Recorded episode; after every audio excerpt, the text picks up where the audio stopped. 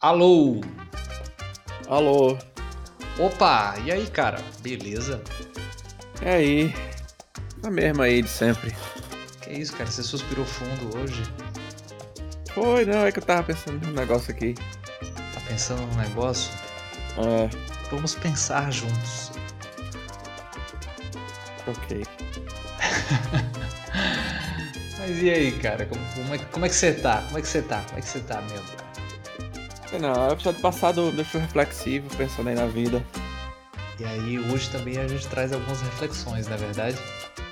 É? Não sei. Pra mim era um negócio mais leve hoje, pra não ser tão... Na verdade, o, episódio passado não foi pesado, não. Foi um episódio muito bom, mas é aquele negócio, né? Introspectivo, né? É. Mas você já ouviu falar naquela aquela expressão de santo fulano não tem nada?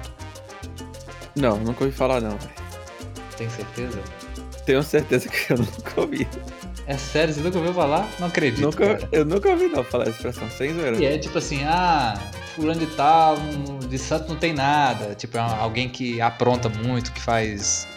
Que faz... Não, não, não, nesse sentido, ah, sim, agora Ah, sim, então. Ah, agora, agora- agora sim, né? Ah, sim, sim. Pois é, mas... É... Mas se fazer. É, eu sei que. Eu vou, vou- eu vou revelar logo que é, eu tô indignado já nesse episódio. Eu, eu já tô fudendo esse roteiro mesmo, então foda-se. Lá vai. Tá, tudo É. bem. Eu, eu nunca entendi você chamar uma pessoa de santo, porque os santos, se você for estudar a história dos santos, Uhum. os santos não eram santos. Entendeu? Porque, Não, tipo, tá, Isso. Porque assim, se você pega um- a história de um santo, é, assim, não sou especialista em, em história católica, nem, né? E tal, mas, tipo, é, você pega uma história um santo, normalmente é um cara que era, sei lá, ele vivia na putaria, vivia é, bebendo, não sei o quê. Aí teve algum, algum, algum fato com ele, que ele encontrou Deus, que ele encontrou a religião, algum fato é que extremamente revelador, que ele encontrou a fé e a partir desse, desse ato de fé, ato de revelação, que ele se converteu à fé cató- católica e a partir desse momento ele começou a pregar ou fazer alguma coisa, cometeu algum ato que a partir desse ato ele, foi, ele virou um santo. Mas antes de ser santo, ele não é santo. Então eu acho que você chamar alguém de santo não deveria ser uma coisa santa. Entendeu? Que? Você sabe que você simplificou e resumiu e até generalizou a história de alguns santos, né? Que nem, to- Não, nem a não, história de é- todos os santos é, é- é- significa essa questão da conversão. Ih, rapaz. É. Não, sei. É, é, é que eu tô, é que eu tô dizendo assim, tô falando. Sempre é mais ou menos com essa. É assim, entendeu? Antes. Sim, né? Assim, a figura do santo para a religião católica, na verdade, é você reconhecer aquela devoção que aquela pessoa teve à, à, à fé. Que por meio da fé ela conseguiu uma aproximação com o sagrado, com o divino. Então, obviamente que é, aí onde você também tem as devoções, que para cada santo, cada santo tem a sua história de, de vida, por exemplo, como você falou, mas, é, por exemplo, você vai ter algumas figuras que na realidade é, dedicaram sua vida por inteiro a alguma atividade generosa, a alguma atividade social, é, enfim, entre várias outras situações. Você, por exemplo, você pode, você pega a, a figura de certos papas que são canonizados, por exemplo, né? Que não necessariamente o cara passou por uma conversão. Obviamente que você, quando, eu a gente fala é- de ser humano, nenhum eu tô ser humano isso. é santo. Eu, eu, É eu porque, entendi, assim, entendi se eu fa- Quando o cara vai estudar a história dos santos, é é porque assim, eu tô pensando mais em santo no sentido do santos da, da Idade Média e tal. Porque Sim, santo tem, tem, eu acho que tem milhares de santos, né? sim, milhões, bilhões, trilhões. Tem, tem vários santos, entendeu? É o que você falou, eu fiz uma generalização, uma gener... Eita, Eita. general... Eu quero que você venha colocar umas pra- patrilhe- pa- pa- patrilhe- generalização tremenda aí, mas eu tô falando assim, eu não sei se foi Santo Agostinho, ou- eu tô, teve um santo que antes dele ser santo, ele passava a vida inteira dele no puteiro, entendeu? É isso que eu tô lhe dizendo. Posso ver teu status no WhatsApp? Nossa, você não, saco, eu quero tio, saber você por quê. Por quê? O que, que você Você tá escondendo? Você fica Por que, que você tá escondendo? Oi, eu É. posto putaria! Mulher pelada, rebolando! Você quer ver putaria? Bus Sim, sim, não, mas você vai pegar, você vai pegar várias histórias que, que eh, por exemplo, você vai, se você pegar é, o apóstolo Paulo, por exemplo, não, não o apóstolo Paulo, mas é, é, São Paulo. São Paulo ele, ele, ele se converteu ao, ao cristianismo, foi uma, um dos maiores propagadores da, da, da religião cristã, sem ter sido apóstolo propriamente dito de, de Jesus Cristo, sem ter conhecido Jesus Cristo. Ele Sim. se converteu ao cristianismo e depois que foi propagar a, a religião, né, o, o, de forma dogmática, digamos assim, missionária, né, e, e evangelizadora. Sim, mas a gente tá falando de santo, de igreja, por que isso? Tudo. É porque na data que nós estamos gravando, né, hoje é um dia que é comemorado nacionalmente, que é o dia de Nossa Senhora Aparecida, não é verdade? Exato. Ou os dias das crianças, né? Exatamente, exatamente. É o dia dia- da padroeira do Brasil, né? O dia 12 de outubro, Isso, 12, 12. né? Exatamente, exatamente, exatamente. É, E por falar em Dia das Crianças, meu jovem, você, você ganhou seu, seu presente hoje? Não, não ganhei, nem ganhei presente não, porque eu, infelizmente sou mais criança não. Mas você, você já, você já ganhou seu, seu brinquedo, seu presente hoje? ah, sim, rapaz. A julgar que a vida adulta e de casado tem outras brincadeiras, pode-se dizer que sim. Porra nenhuma, rapaz! né? Desculpa. Você ganhou um boleto, né? Esse foi seu presente. É, então, né? Cada um entende do jeito que quiser. Pois é. Mas é isso, cara. É isso, é isso. É... Então a gente vai falar sobre cri- criança ou religião? Não, zoeira, na verdade, a gente não vai nem falar propriamente sobre religião. A gente vai falar sobre a relação do Estado laico e a existência dessas datas né, que fazem alguma referência religiosa. Hum, interessante, interessante. Beleza. É, exatamente. E aí, assim, é, é, a gente, quando fala ah, propriamente de feriados religiosos, a gente, é, de uma forma geral, né, e hegemônica, por, por, por que não dizer assim, né, se fala de feriados católicos, né, é, Uhum. ou cristãos, né, como, como também podem, podem ser Cristões. Cristões. Eu falei cristãos? Falou cristão, mas é cristãos mesmo. Eu falei cristãos pra É. Pô, aí você fez confundir a cabeça agora. é, exato. E aí, e, e aí eu não sei se, se você já até se questionou. Poxa, beleza.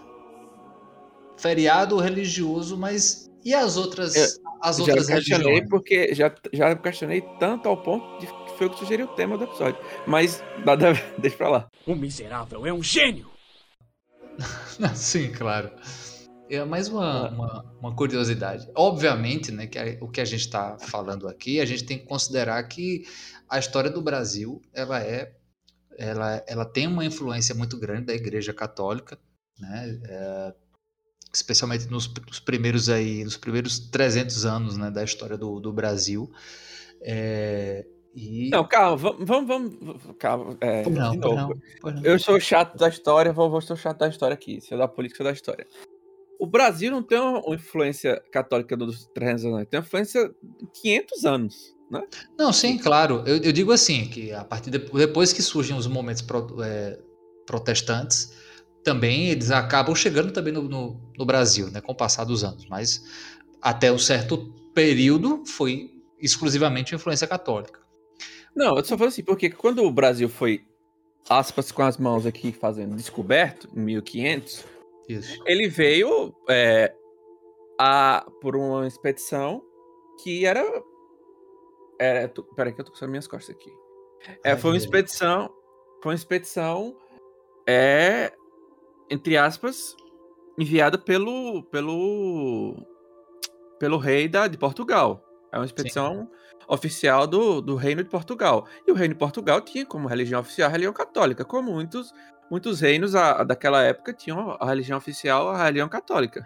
Tanto que quando chegaram aqui, o- o- o- os exploradores, né, os descobridores, as mesmas coisas que eles instituíram foram escolas é, jesuítas, esse tipo de coisa. Foram para É, é tanto que as, a própria, as, as explorações a- é, das, das grandes navegações, elas também foram patrocinadas com o auxílio da Igreja Católica sobre é, também esse aspecto de você evangelizar também, né? Exato, de pregar o, o cristianismo pro mundo, né? Isso. Expandir a- a- o dogma da igreja na época. Exato, então assim, a influência do catolicismo aqui, principalmente aqui no, na América Latina, é muito grande, né? Isso, isso, com certeza. É, principalmente por essa influência de Portugal e, e Espanha, né? Exato. Mas o, o que eu, tava, eu ia citar, porque, por exemplo, é, não é apenas os católicos, evangélicos, enfim, os cristãos que é, possuem datas comemorativas. Você sabe qual é a religião que tem mais data comemorativa? Não, qual é? É o Eu posso chutar? hinduísmo. Ah, eu ia chutar o hinduísmo também. Ah, Posso chutar quantas datas são? Quantas datas são? 39 dias, eu acho, será? Ô, rapaz, pô, bicho, você quer jogar na Mega Sena, não, cara? O miserável é um gênio. Né, rapaz? Olha aí. Olha só, será que é porque você está seguindo meu roteiro? Não, não deve ser não. brincadeira, brincadeira. É, depois do, do hinduísmo, né, vem o judaísmo, com 33 dias. Vem o chiquismo, ou sikhismo, acho que é sikhismo. eu acho que é sikhismo, é, é, com 26 dias. Depois você tem aí ah, o cristianismo com 12 dias, 12 dias. Você tem também a fé Bahá'í, que é com ah, todas as suas comemorações aí reunidas em 11 dias. Você tem o islamismo, que possui 7 dias, taoísmo com 4 dias, budismo com 3 dias, e por aí vai. Né? Mas Eu só queria fazer um comentário sobre, sobre esses, essas coisas assim, comentário da minha cabeça, eu posso estar falando merda, provavelmente estou falando merda. Pois não. Que se você analisar, as, as religiões de, de caráter ocidental, ocidental não oriental, como confucionismo, budismo, taoísmo, elas têm poucos dias. Isso Sim. meio que você percebe uma característica muito da, do povo oriental, que é um povo que é um povo que é extremamente. é, a palavra que eu vou usar não, é bem essa, mas é, eu não estou encontrando outra, mas um povo que tra- é trabalhador. Mas eu falo trabalhador não no sentido positivo, no sentido negativo. Um povo que trabalha muito, que é muito forçado a trabalhar, que tem horas excessivas de trabalho. Aí você vê também um pouco. É, é, esse é um tema que a gente não vai explorar nesse, nesse episódio, mas é um tema que acho Ah. que em outros episódios talvez até a gente poderia explorar, Isso. que é um pouco da influência da religião no pensamento e no comportamento do- das, pessoas, das pessoas. Tanto ocidental como oriental, porque a- a- a religi- as religiões orientais têm, são bem diferentes da, da religião ocidentais, né? E como influenciou. Quem está falando da influência da religião no, na, na cultura, como a religião oriental influenciou na cultura deles, que é uma cultura mais de trabalho, de dedicação. Não é uma cultura diferente da nossa, que é uma cultura mais não vou dizer que é uma cultura vagabunda, mas é uma cultura mais menos voltada, menos voltada assim ao trabalho, mais voltada à, à, à oração, entendeu? A fé, a dedicação à igreja, entendeu? Uhum, Isso, isso, exatamente. Como você também Aí- tem o próprio islamismo também. O islamismo você tem, também tem aqueles dias, né? Não só dias, mas também tem aquela, aquele próprio costume de todos os dias você rezar cinco vezes, né? Toda aquela... Isso é porque assim, é, você mencionou aí a questão do prote- protestantismo. É, não sei se é agora o momento para falar, mas já que eu tô falando, vou falar, né? Uhum. É, o, prote- o protestantismo, principalmente o calvinismo, ele fez muito sucesso em países é, que hoje são ditos como bem-sucedidos, tipo países como os Estados Unidos, Suécia, é, assim, é Suécia, Suíça, Dinamarca, esses países assim. Por quê? Porque o, prote- o protestantismo, principalmente a, a, a parte do calvinismo, Uhum. Antigamente, ele associava muito a, a o cristianismo católico associava muito a as suas mazelas, as suas, as suas questões a uma questão divina. Você está passando por um sofrimento aqui na Terra que é uma questão divina proposta por Deus para você. É um sofrimento que você está passando para que esse sofrimento seja chegue a você e você, quando for seu momento, lá no paraíso, você desfrute do seu, do recompensa porque você passou esse sofrimento aqui. Aí, aí entrou uma discussão se isso foi uma coisa meio que inventada pela própria igreja para meio que ter uma passividade dos seguidores perante a igreja e o, o governo, que eles eram intimamente ligados, para manter o povo passivo. Isso é uma questão política que eu não vou entrar nesse mérito agora. Mas enfim, Uhum. quando o, o calvinismo chegou, ele se separou dessa, dessa concepção. Ele disse assim: não, ó, quem é responsável por, por você aqui na Terra é você mesmo. Quem é responsável pelo sua, seu desenvolvimento é você. Você é responsável, você é o individualismo, ou seja, você é responsável pelo seu sofrimento. Não é Deus. Deus não é responsável por você, não. Você, você- Deus só lhe dá as ferramentas para que você se desenvolva. E junto com isso, nessa sociedade, tipo a Holanda, a Suécia, estava crescendo também uma coisa é, que é muito importante para a gente lembrar, que era o capitalismo. O capitalismo nessa época estava surgindo, né? Estava nascendo o capitalismo. As bases do capitalismo. Você pega aí justamente toda a, a crise da, da Idade Média, né? Com também ali a, Exato, a burgue- a passagem é, a para o iluminismo, crescimento. Isso, a burguesia estava crescendo, estava crescendo, a aristocracia estava caindo e tudo. Aí o calvinismo, quando que estimula as pessoas a trabalharem. Vem cá, vamos, vamos se, se abraçar aqui. Aí o protestantismo nesses lugares fez muito sucesso, porque, porra, eu quero gente para trabalhar. Aí tá, tem uma fé que diz que você tem que trabalhar, porra, vamos juntar útil e agradável aqui, entendeu?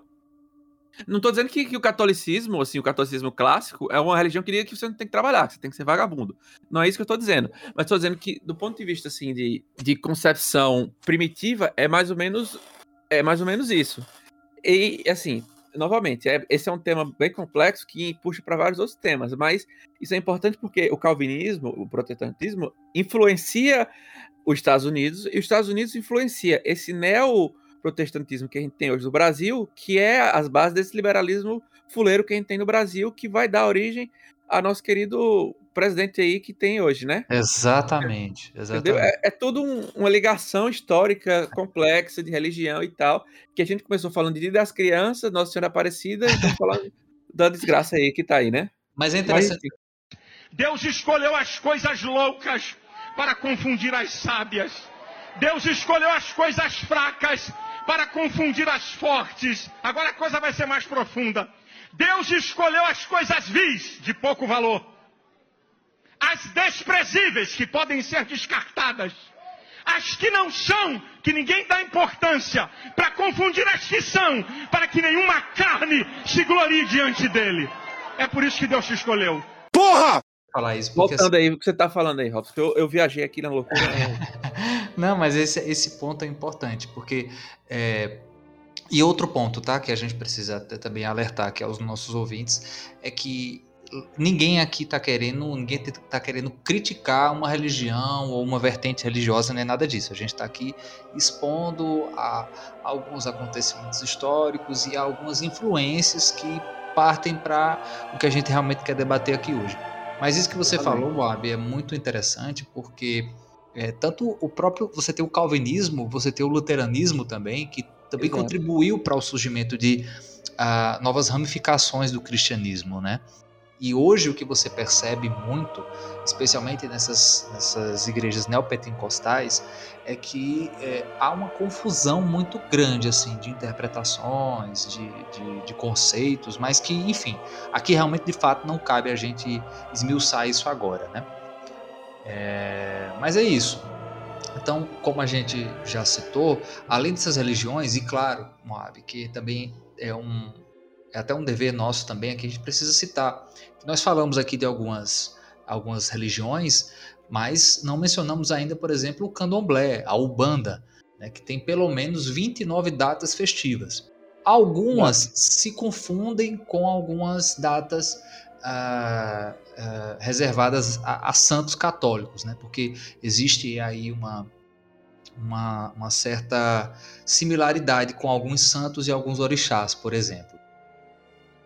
o famoso sincretismo religioso do Brasil, né? Que o Brasil é um, formado, é um país formado, como a gente falou naquele episódio sobre A identidade nacional. Não, que o Brasil é formado por diversos povos, diversas, diversas, diversas culturas, né? Aí vão se encontrando e vão se unindo e acaba que o, um, um Deus que é semelhante em algumas eh, incorpora outro Deus de outro e acaba virando uma coisa, e, né? E, e meio que isso. Uma coisa parecida, por exemplo, ao Espiritismo, que quando o Espiritismo surgiu na, na França, lá com Kardec, ele surgiu como uma ciência, basicamente. E quando Sim. veio pro Brasil, meio que virou uma religião, né? Isso, isso, exatamente. E é interessante é, tudo isso que a gente falou até agora também, e principalmente esse aspecto histórico que você falou, é, para aqueles que querem se aprofundar um pouco mais, é, é interessante ver também, tentar dar uma, uma pesquisada aprofundada na, no que foi esse período é, da crise da Idade Média, né, a Baixa Idade Média, como se chama, né, é, posteriormente o Iluminismo, e principalmente as ideias que surgem ali a partir da Revolução Francesa, né, que também é um, é um, outro, um outro ponto da história que também faz é, essa, esse marco da separação também de Estado e igreja, né, tentar diminuir essa influência da religião também Exato. do Estado. Né? Exato. É isso. Eu também queria mencionar, meu jovem, algo só para a gente poder também entender um pouco sobre essa questão é, da laicidade né, do, do, do Estado, né, para a gente poder se aprofundar um pouco mais. É, você sabe que é, nosso país ele, ele leva esse conceito né, de Estado laico, né? mas também, além do Brasil, você saberia citar outros países que também são considerados, que se consideram laicos também? Me ajuda aí, né? Foda, tem um monte. Ah, não, aí não. É, nenhum de cabeça aí, lembra aí, cara. Está, sei lá, Estados Unidos, Ah, é, Estados Unidos, África do Sul, Sul, Japão, França. Esse país isso, mais. França. Você citou aí a Revolução Francesa, esses países mais influenciados pelo iluminismo, né? Mas Isso. são países normalmente consideram laicos, né? Pa- São seculares, como é que chama? Como também gostam de ser Isso. chamados, né? Exato, exatamente. Mas também existem outros tipos de, de relacionamento né, do Estado religião. É, Aí você tem a teocracia, você tem os estados confessionais, né, que são aqueles estados que adotam uma ou mais religiões, e também você tem os estados ateus. Né? É, como exemplo, a gente tem aí de um estado confessional a Inglaterra. Ela adota o cristianismo anglicano, mas ela também permite né, uma total liberdade religiosa. É, outro exemplo também que a gente pode trazer é o Butão. É o Butão. A maior goleada do dia ficou por conta da China, que enfiou no botão nada mais, nada menos do que 12 a 0. Tipo, a China está em terceiro lugar no grupo C com 10 pontos. E foi. Já a seleção do botão, ela. Ai, ai. Tentar dar aqui a notícia. Que foi? Hum. Pode falar sua piada, faz sua piada. Não, tô fazendo piada nenhuma. Você- Quem tá indo é você aí. Então, o Butão. O Butão possui o budismo tibetano como reli- religião oficial. Né? Também tem a liberdade religiosa, desde que não haja a construção de templos não budi budistas. Budistas. Foi um soluço isso. então aí você já, você já percebe que já tem uma, uma limitação, né? Não é uma, uma liberdade religiosa tão ampla como na Inglaterra, por exemplo.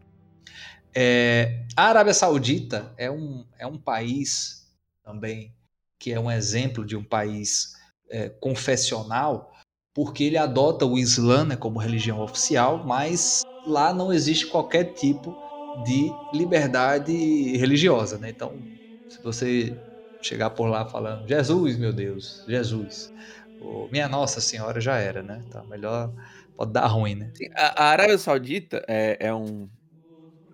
Assim, você falou não é errado, não. Mas, assim, é, como a Arábia Saudita tem muito contato internacional, né? Muitas, muitas conexões Isso. internacionais dado ao seu, seu relacionamento Petróleo, né? petróleo.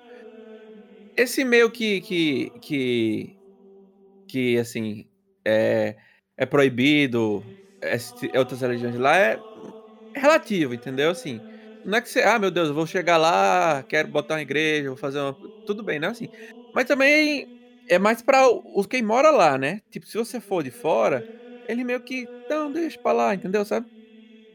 É, exato. Assim, é, tem, é, como você falou, por questões de pressões internacionais, né? Pode ser que, que também se relativize algumas situações, né? Mas eu particularmente não me arriscaria.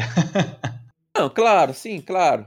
É, algumas questões, sim, mas falando assim, é o que eu falei, é aquele negócio, é é- uma coisa é pra quem vive, outra coisa é pra quem é, uma coisa é pra para quem para quem para quem mora, outra coisa é pra quem olha, É entendeu? o nativo ou de fora, né? É. Entendeu? É, tem todas as coisas assim. É, E tem também tá, aqueles estados que é, adotam a teocracia, né? Que é onde a religião interfere em praticamente tudo, política, ah, no judiciário também e em vários aspectos da vida cotidiana. É, um exemplo é o Irã, que adota o Islã ah, e possui um ayatollah, né? Como chefe de estado, né? Ele que ali também vai vai é, ditar as políticas do, do estado.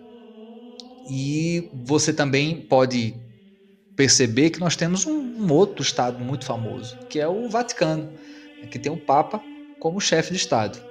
Você tem Tenho aí- aí, tenho aí que é, eu posso citar, que não é bem um Sim. estado, que é uma situação complexa, que também é outro episódio aí, talvez um rapaz ligeiro, não sei o que é o Tibete. O Tibete, na verdade, que hoje não é um estado, sim, e- foi invadido pela China, faz parte da China. Ele, se fosse um país, ele seria governado ou não sei se é, qual seria o sistema, o sistema de governo dele, mas o chefe de estado seria o Dalai Lama, que é o, o Ah, sim. que é o que, que é o representante budista. Eu tô falando assim sem informações porque realmente eu porque o budismo, não- budismo não é uma religião em si, são vários vários vários ramos, né, do budismo, existem vários tipos de designação e tal, e ele é de uma designação em é, específica e tal, mas Uhum. ele seria o chefe de estado do, do Tibete, o Dalai Lama, se fosse um estado, né?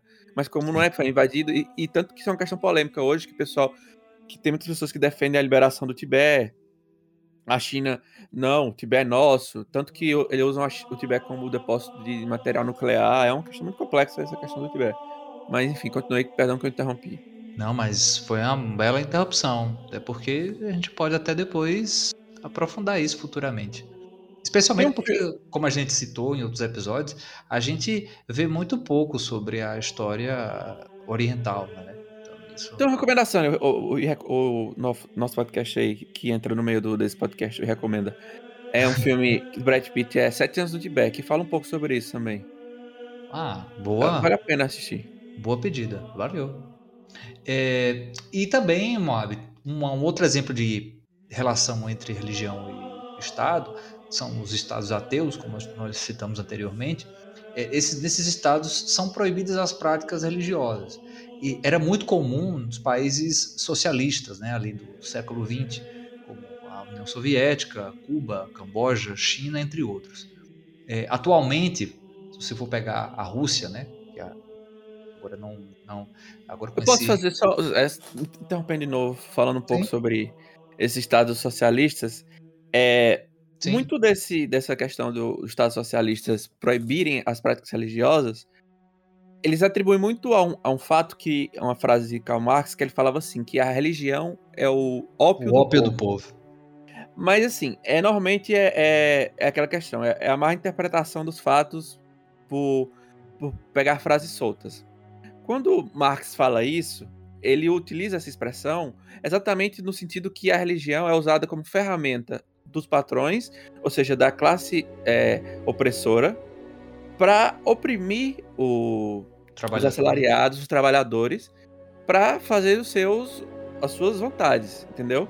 Não é uma crítica em si à religião. Uhum. A religião. A crítica, a crítica Como ela é utilizada. Exato, entendeu? Aí, aí, aí por que os países socialistas eles utilizam essa proibição?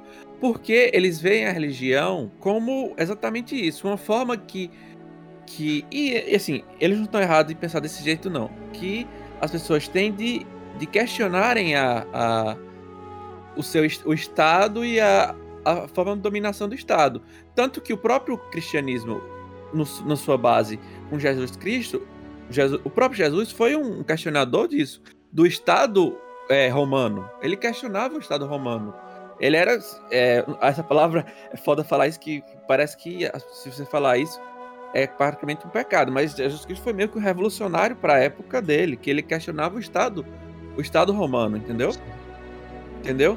Então, a- proibição dos países soviéticos disso é que a religião pode ser usada tanto para o bem conto para o mal na questão do poder do Estado. E como, como um país soviético é um país que se concentra, um país soviético, um, partido, um país socialista comunista, é um país que concentra muito poder do Estado, é ruim você ter outra, outra instituição que tem algum poder de contestação também, de poder de controle do, de contestação da, do povo, ou seja, de, de influenciar a mente das pessoas de contestar alguma coisa. Por isso que Isso. normalmente é proibido, entendeu? Isso, com certeza. Mas, Exato. perdão, pode continuar. Não, não, que isso. Você sabe que você tem todas as interrupções possíveis. É, como eu ia dizendo, a Rússia, por exemplo, ela é um país hoje ela é, é é um país laico. A Coreia do Norte também per- permite a liberdade religiosa, assim como a China, mas com algumas restrições, né? Tem algumas algumas designações, elas não são permitidas de serem praticadas na, na China. Novamente, eu interrompendo aqui. Chato pra caralho. É, o o, a- a China está sendo é, questionada mundialmente pela violação de direitos humanos, porque ele está perseguindo um grupo de minoria muçulmana lá, na- lá no país, de- lá na China, que está criando até campos de concentração, que são os iurgues, Yurgs, É, que estão tá tendo alegação de tortura, trabalhos forçados e abusos sexuais por esse povo lá na China. Eles é, tá- isso é uma polêmica também muito grande. A Chi- A China em si, eu acho que vale um programa específico só sobre a China, né? acho que Mas vale. isso, também, isso também é é uma questão em que tá, tá aí. Porque você falou que tem. Eles, eles permitem essa, essa liberdade religiosa, mas quando você olha assim direitinho, você vê. Você vê que realmente às vezes não é tão, tão li- livre. Livre só o que eles acham que é bom, né? É, eu acho que faz muito parte também daquela. Daquele, da, daquela questão da, da abertura do país, né? Para Isso, é. o sistema É. capitalista, digamos assim. Mas é aquele negócio, como eu falei da Arábia Saudita, tem, é uma coisa é lá dentro, outra coisa é pra, pra o povo de fora ver, né? Isso, isso. Entendeu? Ex- exatamente. É tanto que é, você ali naquela região ali você também tem diversos imigrantes ali de alguns países, como por exemplo Paquistão, né? É, que migram para esses outros países e que por vezes sofrem algum tipo de perseguição, né? Só isso. Ah, Fazendo agora até uma, uma, uma recomendação, que não é recomendação, porque é, é a série mais vista do Netflix de todos os tempos, aquela série Round 9, né? Que é o Round Six. Round 6. Round 9, né? Não? Six. Não sei. Como é que foi em português? Não sei como é que foi em português. O nome. Ah, é eu Round nem leio, eu não, não li em português, né? Não sei, é é a série aí que tá fazendo sucesso, né? Que é aquela série que, que o pessoal vai jogar. É o vários jogos, K-drama, é o K-drama que Né? Enfim, e acontece que é, tem uma personagem lá. É um spoiler. É um spoilerzinho, mas um spoiler significante pra quem não assistiu, pô. Também. Quem não assistiu hoje em dia, né? que tem uma, uma personagem que ela é, é norte-coreana. Isso, norte-coreano. E tem ela- tem um ela- personagem paquistanês. Isso, exato. é. E, e ela, pra sair da, da Coreia do Norte, o que, é que ela, o que, é que ela faz? Ela tem que pagar uma pessoa, um atravessador, tipo, é mais ou menos a situação do, do México e Estados Unidos. Ela tem que ah, pagar um atravessador pra levar a família dela pra China, da China leva pra Coreia do Sul. Tanto que essa é uma das razões que ela tá lá no jogo, que é pra conseguir dinheiro pra trazer a mãe dela, né? Uhum, Não exatamente. sei se eu fiz um spoiler pra você aí, que não sei se você assistiu essa parte. vamos seguindo, vamos seguindo pra Não, mas isso é besteira, pô. Não é, não é um nada assim que Não, vai. não vai ah, interferir, não vai interferir. Não vai interferir na né? história, tá ligado? Falar Sim, assim, sim. vou dizer- ah, não vou dizer quem vai morrer, como é que vai acabar, entendeu? Não, Não. mas. Mas acontece isso aí, entendeu? Momento spoiler. E ela sofre preconceito por ser norte-coreana na Coreia do Sul. Ou seja, teoricamente é um país só, é uma Coreia só, mas ela sofre preconceito. É, E- e- tá falando uma questão de raça. Entendeu? Isso, de raça, isso. de raça não. De nacionalidade. nacionalidade, exatamente. Você vê aí que desse tema, tanto de, de, de coisa que a gente pode abordar, né? É. E é interessante porque é, tudo isso que é quando a gente fala em relação a essa, essa relação de Estado com religião, a gente também fala sobre a própria secularização, né? Que é um, é um, é um processo onde a própria sociedade faz ah, com que a- aquelas práticas religiosas percam ou ganhem mais importância, né? Ou interferência também nos seus costumes. É, mas eu posso voltar um pouquinho do que você falou aí? Claro. Você falou Estado laico, secularização, mas o que é um Estado laico? Então, o Estado laico é o Estado que assegura a liberdade religiosa, mas não adota em- em- de forma oficial uma única religião ou mais de- designações religiosas. Esse é basicamente o, o, o conceito de um Estado laico. Então, o Brasil é um Estado laico. Isso, o Brasil é um Estado laico. É tanto que é, essa questão do Estado laico está presente na própria Constituição. E aí eu já vou até adiantar que. Mas é importante também que Estado laico é quando também existe a separação entre, entre Estado e religião. Isso, exatamente. Existe essa, essa separação. Você não tem a religião interferindo é, em assuntos políticos ou em políticas do Estado. Exato. Algo, algo muito interessante da gente falar, porque nosso. Influenciando de forma direta, deixar claro. Porque assim. é Direta, gente isso. vai tratar, porque assim. É impossível a, a- a religião não influenciar temas políticos. Porque a, a, a religião influencia as pessoas, as pessoas influenciam a política. E, e, a, e, a, e a política é feita pelas pessoas. Então, é meio que impossível não ter influência de religião, né? E como nós falamos, num país como o nosso, que tem aí uma tradição cristã já de, desde sua formação, também é impossível não considerar que, pelo menos moralmente falando, não haja alguma espécie de, de influência, não é verdade? Sim, é. E é importante falar porque é importante o Estado laico também. Sim. Muito, Porque, assim, muito, muito importante.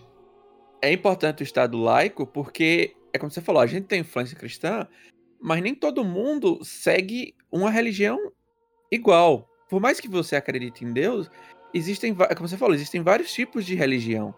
Isso. Mesmo e que- o próprio, de- desculpa, mas o próprio Estado laico, ele também permite e, e assegura com que aquelas pessoas que não possuem qualquer tipo de religião também possam é, é, conviver nessa sociedade, né? possam ser respeitadas também por não ter uma religião. Então, é importante isso. O Estado laico não é um Estado sem Deus. É um Estado que permite todos os deuses. É isso. Isso. É importante essa definição, porque as pessoas às vezes têm essa noção que que Estado laico, ah, não, é o Estado que vai podar a minha religião de forma alguma. Ele não vai podar a sua religião. Ele vai permitir que você e o próximo que tem uma religião diferente da sua possam exercer as, as religiões, as suas religiões de forma igualitária e ser protegidos de forma igualitária para que possam exercê-las. Entendeu? Exatamente. É Exatamente. importante essa, essa, essa, essa menção. Que às vezes é porque assim, o pessoal critica muito. Ah, não, porque o Brasil é 80, 90% cristão. Como é que o Estado é laico que o Brasil é 90% cristão? Não, tenha calma, certo? O Brasil é 90% cristão, mas tem 10% que não são. Para que o Estado é laico? Para que garanta que 90% do país cristão possa exercer a sua religião cristã em paz e segurança, e os 10% que não são também possam exercer a sua religião ou não, ou sua não crença, de forma é, em segurança e paz também. É por isso que existe o Estado, o estado laico. É isso. É, nem esses 10% atrapalham os 90% e nem os 90% atrapalham os 10%. É isso. Exato. Todo mundo fique tranquilo. perfeito. Entendeu? Até porque não pode ser aquela velha história da ditadura, né? Exato. Pode ser isso. E é interessante, Morbi, que é, isso é, é de uma forma assim tão, tão forte para a gente no Brasil, essa, é, é, que está até esculpido na própria Constituição. Olha, falando linguajar, esse linguajar de, de advogado viciado em tecnicidade. Mas vamos lá. O artigo 5 por exemplo, da nossa Constituição, Se faz É. mister falar desse, nesse sentido, assim. data vênia se faz mister. É. É verdade. o artigo 5 que traz aí o arcabouço, né, e a, e a relação de todas, não de todas, mas de vários direitos e garantias ah, fundamentais, ah, traz no, nos, em alguns de seus incisos justamente essa questão aí da liberdade religiosa, do Estado laico, e eu queria trazer para você, por exemplo, o inciso 6 do artigo 5 que diz que é inviolável a liberdade de consciência e de crença, sendo assegurado o livre exercício dos cultos religiosos e garantia, na forma da lei, a proteção aos locais de culto e suas liturgias. É, é- é- é bem, é bem interessante, né? Porque é justamente isso É, que você eu- falou. Mas assim, eu vou citar uma, uma coisa que, assim, ao mesmo tempo que esse artigo é interessante e é um artigo muito bom, a própria Constituição é meio que é, contraditória nela própria. Porque ela começa assim no seu preâmbulo. Preâmbulo, é, momento agora também advogado, né? Da tá vendo, eu trouxe sim. É, citando, preâmbulo esse que já foi entendido pelos tribunais superiores, que não tem valor é, Nativa, né? normativo, exatamente. Mas ele começa citando: Nós, representantes do povo brasileiro, reunidos em Assembleia Nacional Constituinte para insti- instituir um Estado democrático destinado a assegurar o exercício dos direitos sociais e individuais, a liberdade, a segurança, o bem-estar, o desenvolvimento, a igualdade e a justiça, e a justiça como os valores supremos do Estado fraterno, pluralista, plura, eita, é difícil a palavra. Pluralista e sem preconceitos, fundado na harmonia social comprometida na ordem interna internacional, com solução pacífica das controvérsias, promulgamos, aí aqui vem o momento de contradição da República, sob proteção de Deus, a seguinte Constituição da República do Brasil. Ou seja, na própria Constituição do Estado laico, ele já cita Deus, ou seja, ele já cita é, uma religião, ou seja, por mais que não cite um Deus, enfim, a própria, a própria questão de proteção de Deus já inclina ele para uma religião do ponto de vista católico, do ponto de vista cristão, é, do ponto de vista é, religião, é, como é que fala das três religiões? Monoteísta. monoteísta, as três religiões, ou seja, de, de um Deus monoteísta, ou seja, provavelmente o, cristianismo já, não é aqui na própria Constituição. Isso, exatamente. É, mas, mas foi bom você ter feito essa ponderação. O STF ter, cons- é, ter considerado que não é uma norma jurídica que, portanto, não geraria uma obriga- obrigatoriedade de, deter- de outras, outras leis né, seguirem essas, essas citações a Deus, por exemplo. Até mesmo porque é, a própria ação que foi que, que teve né, essa, essa decisão do STF que foi a ADI 2076, é, houve essa, essa, essa distinção por se considerar que invocar o amparo divino né, não seria consignado ah, como norma de reprodução obrigatória nas demais constituições estaduais, por exemplo, né? justamente por não ter esse caráter normativo obrigatório. E aí vem novamente justamente aquela questão que a gente já mencionou aqui, que é a, a- pelo menos a interferência indireta, né, da religião, né, pela, pelo, por todo esse, esse, essa cultura, né, cristã que É, é- existe é- no Brasil. É importante citar, né, que a nossa Constituição é uma Constituição nova, uma Constituição feita em 88, barra 89, né? Isso. Só que a gente já teve outras constituições, ou seja, a gente teve Constituição é, no Brasil colônia, a, é, a religião oficial era o catolicismo, a gente teve o, o Brasil Império de, 80, e- a de 1824, que tinha liberdade de crença, porém não podia ser exercido em espaço público. Nós tive- tivemos, após a proclamação da República em 18- 1890, e, é, que liberou o culto a todas as religiões, porém manteve a, religião católica como oficial. E só depois, na Constituição de, de 891, que finalmente o Brasil se torna um Estado laico. Ou seja, foi em 891 que o Brasil se tornou um Estado laico.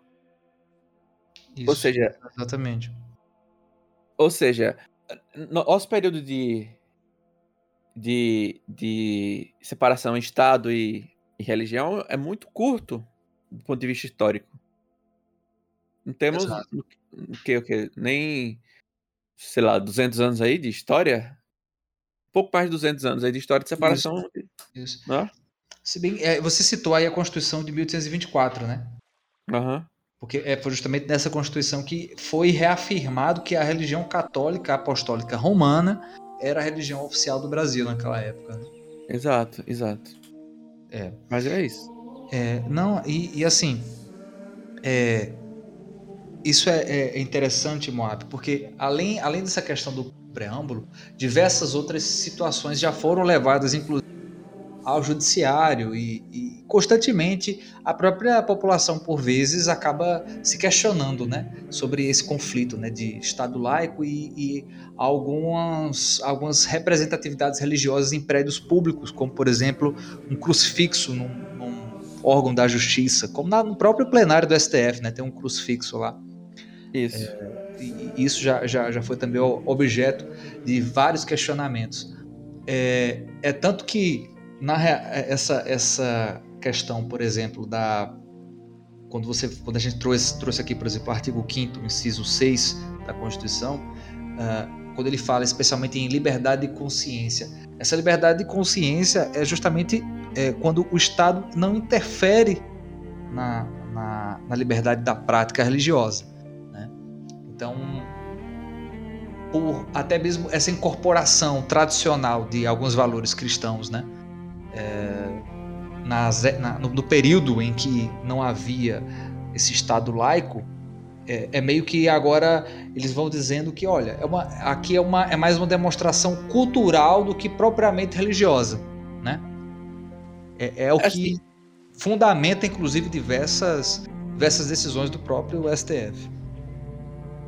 Exato. E assim, e assim, é importante mencionar que uma das fontes do direito é também o costume. Eu meio que, assim, eu sei que existem várias, é, várias significações e várias explicações teóricas, jurídicas para isso, mas meio que que que tá meio aceito, que pelo menos o que eu li, assim, lembro de ter lido, é que aceitam-se essas, por exemplo, o crucifixo e tal, porque é questão costume brasileiro. É isso. costume de, do povo de ter de ter de ter isso e e tá tá tranquilo. Eu tenho um crucifixo lá, não vai ofender ninguém. Assim, na verdade, assim, ofendem algumas pessoas, tanto que já entraram com isso, mas não vai influenciar em nada nas decisões do, do STF, né? Se, se influenciar, se influenciasse, aí você fala, ah, não, porque nós temos esse crucifixo aqui, então temos que tomar decisões com base no catolicismo, aí sim, devia se tirar e tal. Mas como não, não tem problema, aí beleza. Aí deixa, assim, é mais ou menos por isso, questão de costume. Tanto que esse costume é a razão que, que é, existem hoje feri vários feriados é, católicos que, que hoje tem no Brasil. Apesar que o Brasil hoje é um estado, é um estado laico. Né? Nós temos Páscoa, temos Semana Santa, outros aí que, que não estou lembrando agora no momento, perdão. Sim, sim. É, isso que você falou, eu vou até citar um caso que eu consegui encontrar aqui na, na minha pesquisa, é, que foi em 2012, no Rio Grande do Sul, que o Tribunal de Justiça gaúcho ele acatou o pedido da Liga Brasileira de Lésbica, entre outras entidades, para a retirada de crucifixos dos prédios da Justiça, né, ali daquele estado, por considerar que feria o princípio da impessoalidade do judiciário, especialmente por, por essa questão da, do, do Estado laico também. Né. E é, foi uma decisão que depois foi revertida né, pelo Conselho Nacional de Justiça, o CNJ, é, definindo que essa exibição né, de, um, de um símbolo religioso não estaria ferindo a laicidade do Estado, especialmente por ser uma expressão cultural. Né? Aí onde você vê novamente essa, essa, essa questão sendo relativizada. Uhum. E é, não só, um outro exemplo que a gente pode até citar também, que são as, as, as cédulas, por exemplo, do real. Se você observar lá tem a frase Deus seja louvado. Não sei se você já viu isso. É, pois é. Eu posso fazer uma pergunta polêmica? Pois não, polêmica. Você, Robson, é a favor ou contra de ter essas coisas, na, tipo a, a, a, na cédula, os crucifixos, esse tipo de coisa? Você é a favor ou contra? Se chegasse assim, Robson, hoje você vai decidir, você vai ser, você vai decidir pelo Brasil inteiro. Tem ou não tem? Você, qual seria a sua, sua resposta? Olha, eu acho que, por exemplo, se deixar, se deixar, deixando, acho que não interfere em nada. Não, eu, tirar... quero sua, eu, quero sua, eu, quero sua, resposta. Assim, resposta sim. Robson, é o seguinte, ó, eu tô, eu tô aqui com o presidente do Banco Central no telefone. A gente vai imprimir a nota aqui de novo. Vai, vai ter ou não? Deus, Deus é, Deus é fiel ou não? É, Deus seja louvado. Não, vai. vai não.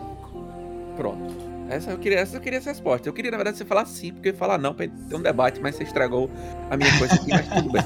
Mas vai. Mas eu, eu é, é justamente porque é o seguinte: se é, mantém, se ah. mantém, é, não interfere, não vai interferir em nada. Quem, quem não crê em uma determinada religião, quem é ateu, quem é agnóstico, quem é, enfim, é, não vai interferir, certo? Mas se você tira você vai fazer um, um, um, um barulho que talvez seja desnecessário para o tamanho dos problemas que o país precisaria se, se ater. Né? Eu, eu, mais ou menos, é, é, é, nisso que eu penso. Não entendi, não. Então você, você, você é a favor de deixar, no caso. Não, é, se- eu, eu, tô- eu- eu digo assim, se for, como você perguntou, se- reunião lá do Banco Central e tal, tudo, não, vamos tirar essa frase aí, porque na minha visão, é, eu, eu também acredito que o, o ideal é que cada vez mais você tenha esse distanciamento. E para você respeitar a questão do Estado laico, você precisa de fato se desvincular desses símbolos, né? Sim. Mas eu digo que ato, é, não, isso obviamente que não impede que no futuro isso não aconteça. Porque como a gente falou, a gente citou aqui a questão do, da, da, da. Como é o nome? Da secularização. a secularização é justamente é, é- é a sociedade que vai também definir essa, essa questão da importância ou não da religião. Mas como a questão do Estado, eu defendo sim que o Estado tem que se afastar o máximo possível. Mas se tirar agora, vai, vai criar um, um barulho muito alto e desnecessário para algo que não, na minha cabeça não interfere agora, no momento para a gente. Então você falou, falou disso, né? É isso, basicamente. Não, na verdade o que eu estou querendo dizer é que o próprio Estado em si Você- você falou assim, eu acho- maturidade. Eu acho que devia tirar, mas eu, eu tiraria, mas eu não tiraria agora não. Falou isso, né? Mais ou menos isso. É, foi isso que você falou. Mas você entendeu o meu ponto. Você entendeu o meu ponto. É, Sim, não sei. Você entendeu. Mas enfim. Vai, né? Vai. Outro Bem. ponto também para a gente é, tratar em, em relação a isso, é, por exemplo, no próprio artigo 5 no inciso 7, diz que é assegurada nos termos da lei a prestação de religiosa nas entidades civis e militares de internação coletiva. Aí você vê, né, por exemplo, é, onde às vezes se questiona muito, ah, poxa, mas uma, uma penitenciária, por exemplo, é permitido que, que tenha né, um- uma, uma. Como posso dizer? Se permite né, que alguma entidade religiosa, que alguma designação religiosa eh, faça seu culto ou, ou- ou- ou preste uma, uma assistência ali religiosa para aqueles que praticam aquela determinada fé. Né? É, é- é interessante porque você tem a própria a própria liberdade de consciência aí sendo praticada. Porque, por mais que o, o Estado seja laico, e o Estado também não poderia, nesse, nesse sentido, impedir que aquela pessoa que, por mais que ela tivesse ali encarcerada, por exemplo, impedir que ela exercesse a sua fé. Obviamente que não é, não se pode confundir, não é o Estado, não é a figura do Estado que está promovendo aquele culto, que está promovendo aquela determinada celebração. E sim, ele permite que o representante daquela entidade possa atender aqueles determinados fiéis. Exato. Mas, por exemplo, se uma pessoa quiser, a pessoa que é, que é do candomblé, quiser ter, ter lá sua, sua, sua, sua, seu rito lá, realmente, eu, é que eu tô- não sei como é que chama. Pode ter, né? Uhum. Mas isso seria, seria visto com preconceito, né? Provavelmente pelo, pelas pessoas, porque o Brasil tem essa, essa tradição católica. Prova- provavelmente sim, mas em termos legais não poderia haver qualquer impedimento. Exato. Não poderia haver qualquer impedimento. Até mesmo porque a própria lei de execução penal, eh, ela também regulamenta esse, esse direito. Né? Eh, no artigo 24 do CAPT, ele diz assim, que a assistência religiosa com liberdade de culto será prestada aos presos e aos internados, permitindo-lhes a participação nos serviços organizados no estabelecimento penal, bem como a posse de livros de instrução religiosa. Exato. Então, assim, é outro. Até, até mesmo por força do Estatuto da Criança e Adolescente também, em relação àqueles é, que não, não, não. Que quando cometem crimes não são submetidos ao Código Penal, mas sim ao Estatuto da Criança e Adolescente.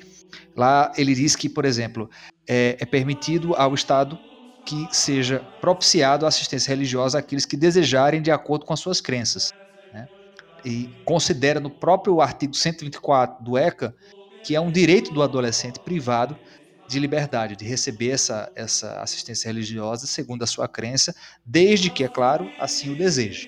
Exato, exato. Mas enfim, mas assim, beleza, a gente entendeu aí que o Estado dar essa, toda essa assistência religiosa, que nosso Estado é imperial, laico, não sei o que, não sei o que, mas é, bom, tem que ter a questão política. Porque assim, é eu falei, o Estado é laico, mas as pessoas são laicas, né? Exatamente. Então,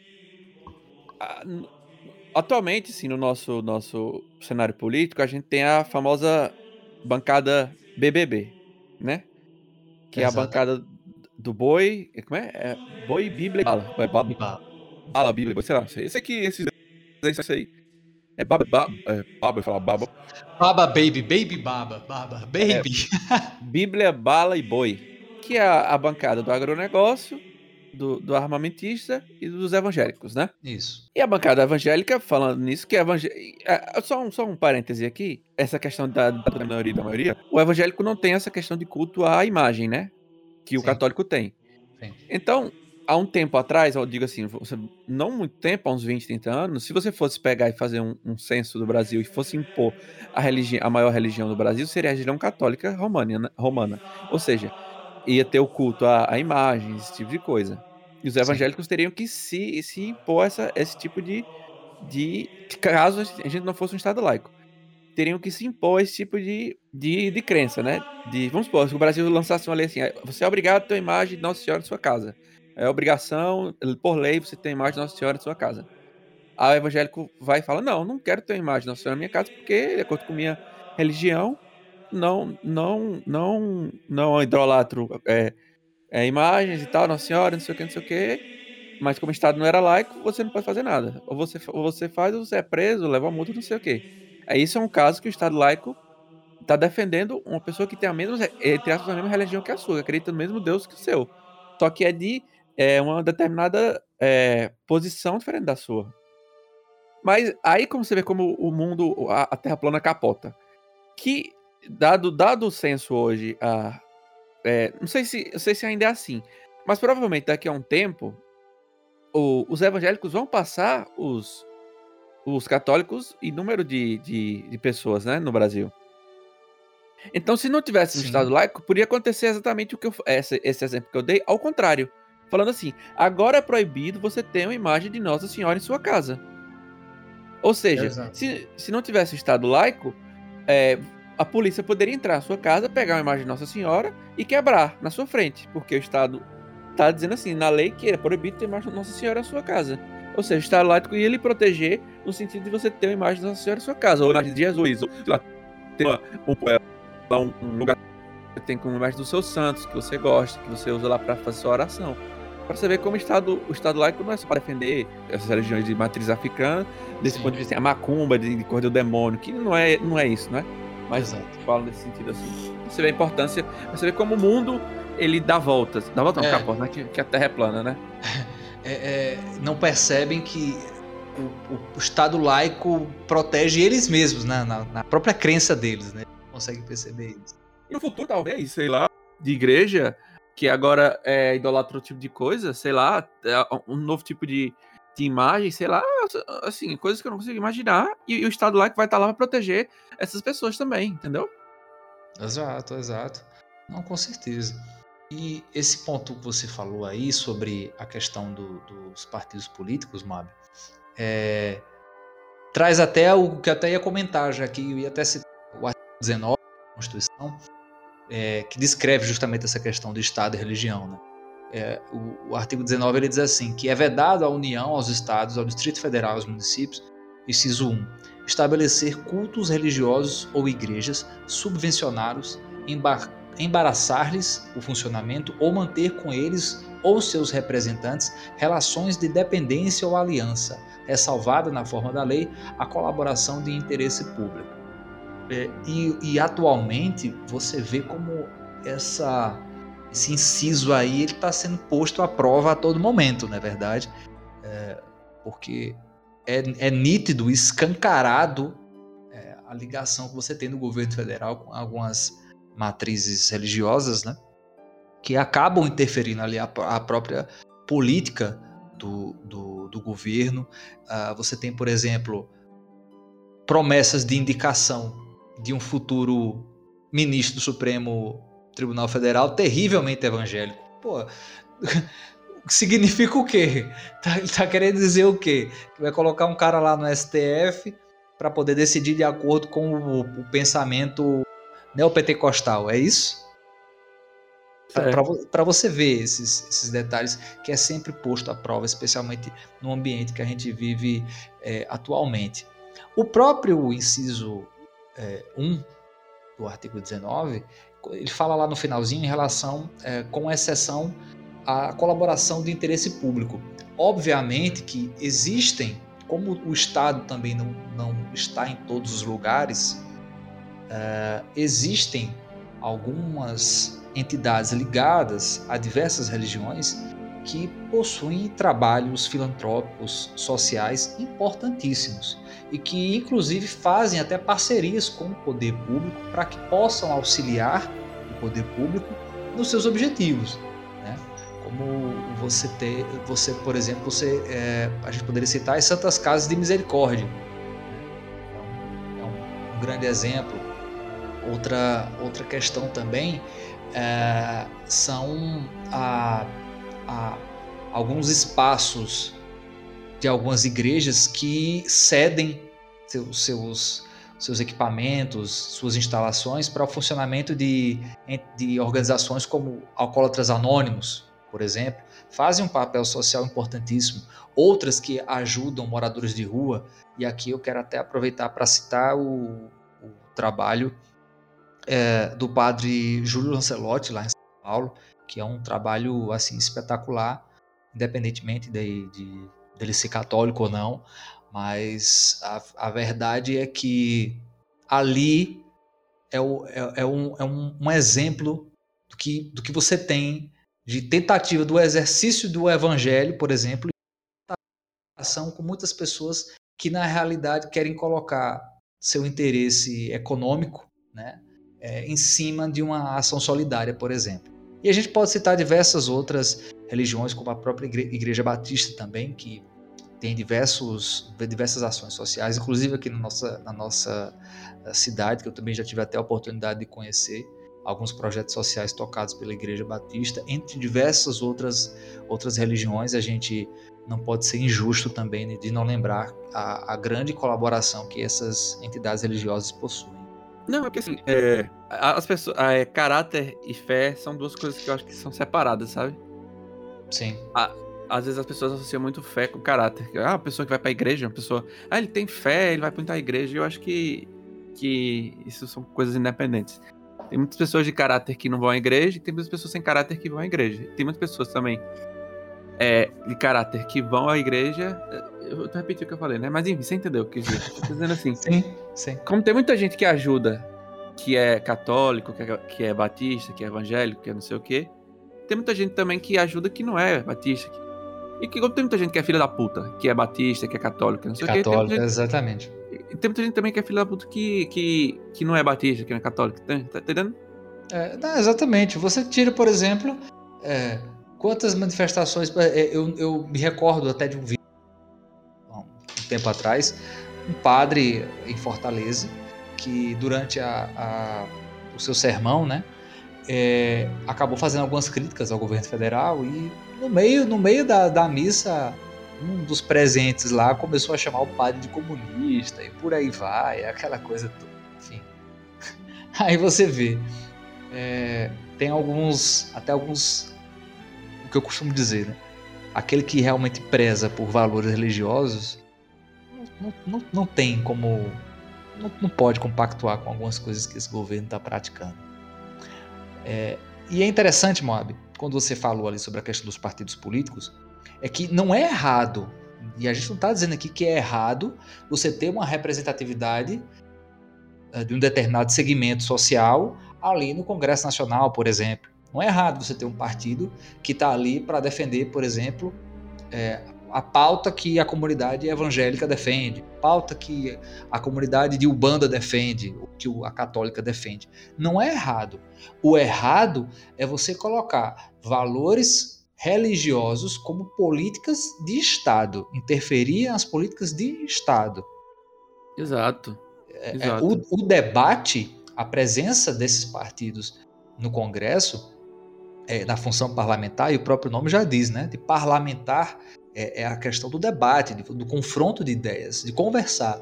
Então, é importante que todos os segmentos, e, e, e, é saudável que quanto mais segmentos da sociedade estejam representados uh, no Congresso, é, é, é, o que se faz a democracia. É onde se constrói realmente a democracia.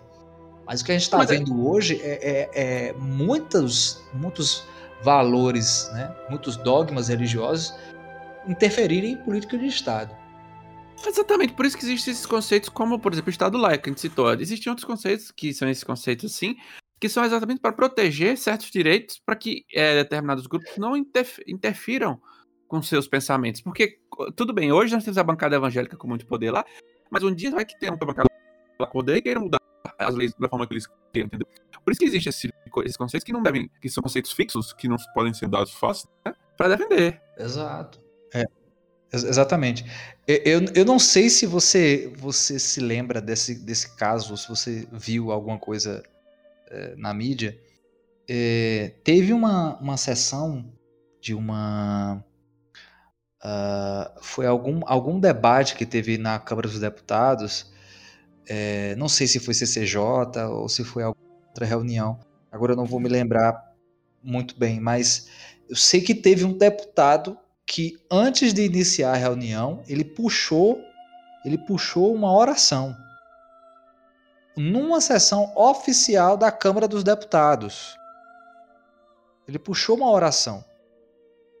Eu, eu agora, provavelmente, acho que ali naquela reunião devia ser predominantemente é, de uma determinada religião, mas você vê como é, há uma confusão, uma confusão extrema, e, e, e, essa sensação de, ah, por eu me achar que sou representante de uma determinada camada da sociedade, é, isso aqui também tem que estar tá num órgão que representa o, o, Estado, porque eu sou um representante. Dá, dá para entender a, a, a confusão que essa galera faz? Pois é, esse é o problema, entendeu? Outro ponto também, Moab, até interessante, é que, por exemplo, você já ouviu falar da proibição de, de certos rituais de algumas religiões, como sacrifícios de animais? Já, já assim, já, mas foi, eu confesso que foi uma coisa assim há muito tempo, não, nunca pesquisei a fundo, não. Não, então, é, o próprio STF já se manifestou, inclusive, julgamento em que se utilizou a fundamentação de que estava se prezando pelo direito uh, do, ao meio ambiente, né, relacionado à questão da preservação de uma determinada espécie, de um determinado animal. Né?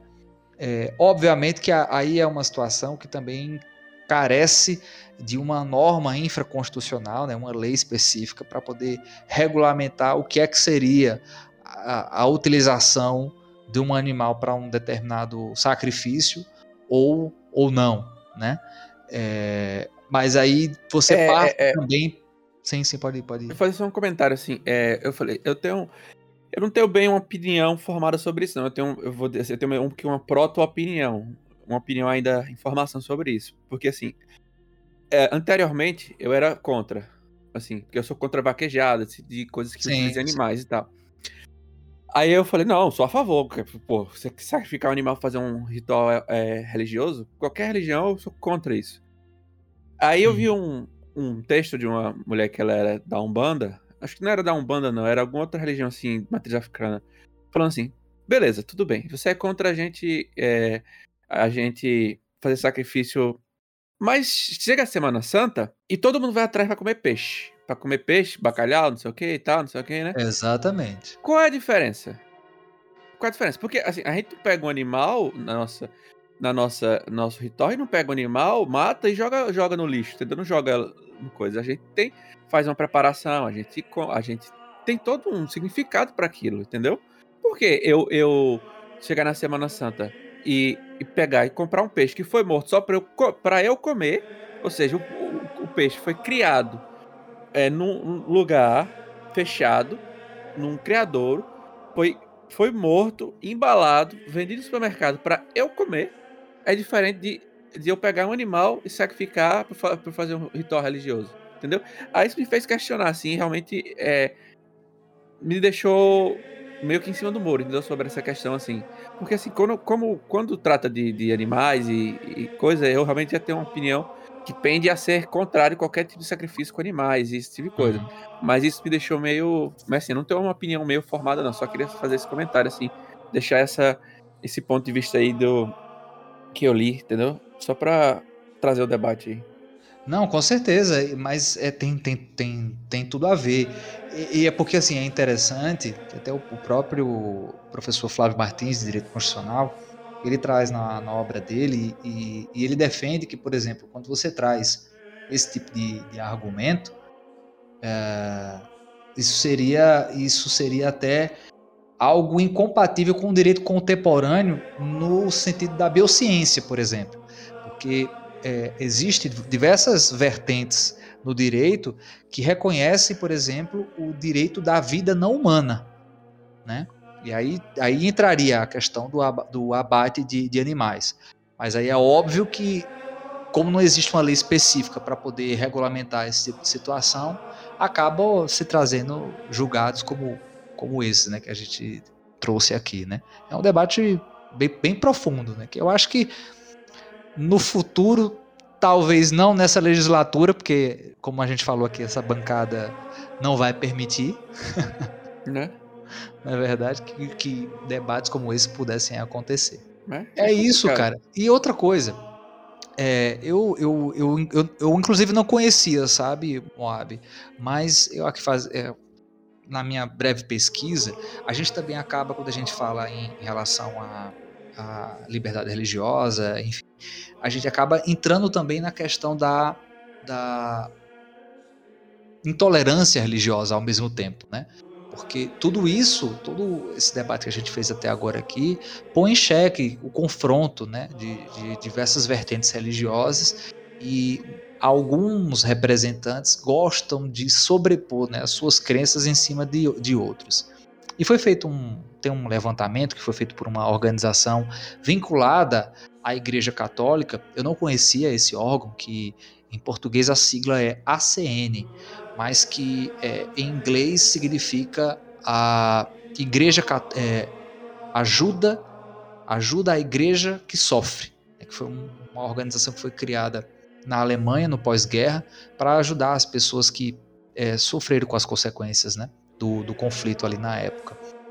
É, e foi feito um levantamento, o último levantamento que foi feito é, desse, desse órgão, ele faz pesquisas né, e relatórios no mundo todo sobre a questão da violência que envolve intolerância religiosa é, em diversos, em diversos uh, ramos, não só do, do catolicismo, mas em todas as religiões no geral. É, é, um, é, segundo o próprio site aqui dessa organização, que quem tiver curiosidade depois pode pode estar tá, é, acessando, que é o acn.org.br, no relatório de 2016, que foi o último formalizado, foi feito um levantamento. desculpa, não, desculpa. Não entendi. É que tu falou com a raiva, tu falou acn.org.br. a minha intolerância ao, ao site. Vai. Ah, não, cara, porque eu, eu, eu, me perdi aqui no que eu tava falando. Mas o que eu queria dizer é que nesse último levantamento que foi feito em 2016, das 543 denúncias registradas, né, uh, dados que foram obtidos pela própria Assessoria de Diversidade Religiosa e Direitos Humanos, 216 haviam informado a sua religião. E dessas 216, 35% eram de candomblé ou da Ubanda. 27% eram evangélicos, 12% espíritas, 10% católicos. É, atualmente, o governo federal possui a coordenação de liberdade da religião ou crença, consciência, expressão e acadêmica, que é vinculada ao Ministério uh, dos Direitos Humanos, da, da Mulher, aquele lá da Damares, Uhum. Tem um nome extenso lá que agora eu não lembro. Ministério da Família e não sei o quê. Isso, é, isso daí mesmo. É, eles fizeram também, e esse órgão, eles também fizeram um levantamento em 2021 é, que traz alguns, alguns números aí que a gente pode refletir um pouquinho. E Ah, eu até separei um trechozinho aqui da, da- desse relatório. A gente pode dar uma conferida. Vamos lá? Ó,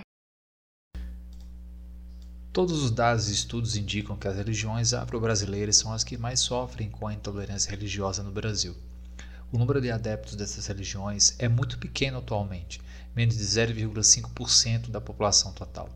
Contudo, a probabilidade de um deles sofrer um ato de discriminação religiosa é 130 a 210 vezes maior do que para a população em geral. Os incidentes mais comuns são ataques a locais de culto e agressões físicas ou verbais, em geral praticados por vizinhos. Além disso, os relatos de ataques a terreiros por grupos criminosos têm sido cada vez mais frequentes. Um caso particularmente emblemático ocorreu na Baixada Fluminense, Rio de Janeiro, onde uma facção criminosa evangélica, auto-intitulada Bandidos de Cristo, cujo chefe se denominava Pastor, proibiu os terreiros de realizarem cultos. Os criminosos intimidam os pais de santo e ameaçam destruir os terreiros, caso as atividades religiosas não sejam paralisadas. Nessa região, o mesmo tipo de ataque acontece também contra outras novas religiões esotéricas, como a Wicca. O Ministério Público Federal pediu medidas urgentes do governo estadual, uma vez que só no mês de maio de 2019 foram fechados 15 terreiros na região. Apenas uma parte dos criminosos foi presa, meses depois, em agosto de 2019. Os casos de omissão, conivência ou até realização de atos de intolerância religiosa por órgãos públicos estão crescendo. No estado do Amazonas, o Ministério Público recebeu uma queixa de que a polícia não acolheu uma denúncia de tentativa de assassinato de um pai de santo por um vizinho neopentecostal. Num incidente particularmente grave, o próprio governo do Distrito Federal destruiu um terreiro de candomblé. O órgão público alegou que o terreiro era uma construção não autorizada, enquanto a direção do terreiro alegou que não foi informada e que todas as construções à sua volta também não têm autorização e não foram derrubadas. A Ordem dos Advogados do Brasil considerou o caso como intolerância religiosa. Comparações anuais indicam que o número de denúncias no Disque 100 variam em função de acontecimentos nacionais ou internacionais que despertem hostilidade para com uma determinada religião. Por exemplo, em anos anteriores, quando a perseguição aos cristãos pelo grupo Estado Islâmico estava nas manchetes dos jornais, aconteceram mais casos de ataques a muçulmanos. Atualmente, os ataques a espaços sagrados e as tentativas de impedir práticas religiosas de outras religiões parecem estar sendo mais frequentes no Brasil. No interior do país, as comunidades indígenas têm sofrido com mais frequência ataques aos seus locais de culto, que são destruídos ou incendiados, e aos líderes religiosos. Os conflitos nesses casos costumam estar associados a disputas entre indígenas e proprietários rurais pela posse da terra. Nos últimos anos, também foram reportados vários casos de ataques a igrejas católicas, ocorrência rara no passado. Os ataques costumam ser atos de vandalismo com destruição de imagens sacras, como as de Nossa Senhora Aparecida, e pichações em paredes externas. Para os analistas, estaria havendo um aumento da perseguição a católicos, católicos que veneram santos, segundo os protestantes neopentecostais. Sempre dentro deste novo contexto criado pela polarização política, no período recente, sacerdotes católicos considerados progressistas passaram a ser hostilizados por traírem a sua fé ao apoiarem militantes de esquerda ou LGBT. No Natal de 2019, houve um atentado à bomba contra o escritório da produtora Porta dos Fundos. A trupe de comédia fez uma sátira a Jesus e aos apóstolos, exibida em 2019 no serviço de streaming Netflix, como um especial de Natal. Não houve vítimas e o único suspeito identificado, um militante de grupos fascistas, foi preso na Rússia, onde estava foragido. Na maioria destas ocorrências, independentemente da religião atacada, os agressores são evangélicos neopentecostais. Contudo, estas comunidades evangélicas também são vítimas de ataques, como no caso de uma bomba atirada contra um templo neopentecostal próximo da área onde a maioria dos ataques citados anteriormente tem ocorrido. A comunidade judaica do Brasil considera que não é perseguida no país, e os casos de intolerância ou perseguição são tratados geralmente tendo motivações raciais e não religiosas. Em um caso típico, ainda que pouco comum no Brasil, um judeu vestido com roupas da sua religião, que se dirigia para a sinagoga, foi espancado por jovens neonazistas. Casos semelhantes com pessoas de religiões afro-brasileiras figuram como intolerância religiosa, mas o caso deste judeu foi considerado pelas autoridades brasileiras como perseguição racial.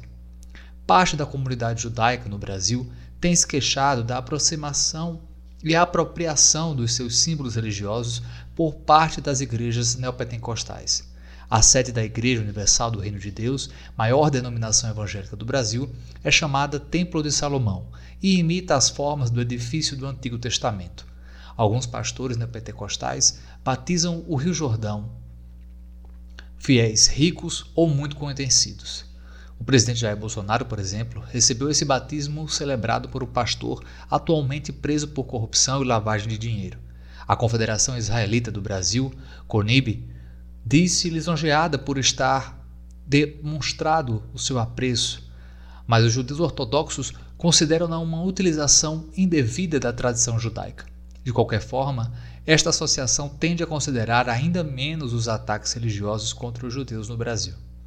O atual governo também tem tomado iniciativas para combater a intolerância e garantir a liberdade religiosa através da recém-criada Coordenação da Liberdade de Religião ou crença, consciência, expressão e acadêmica.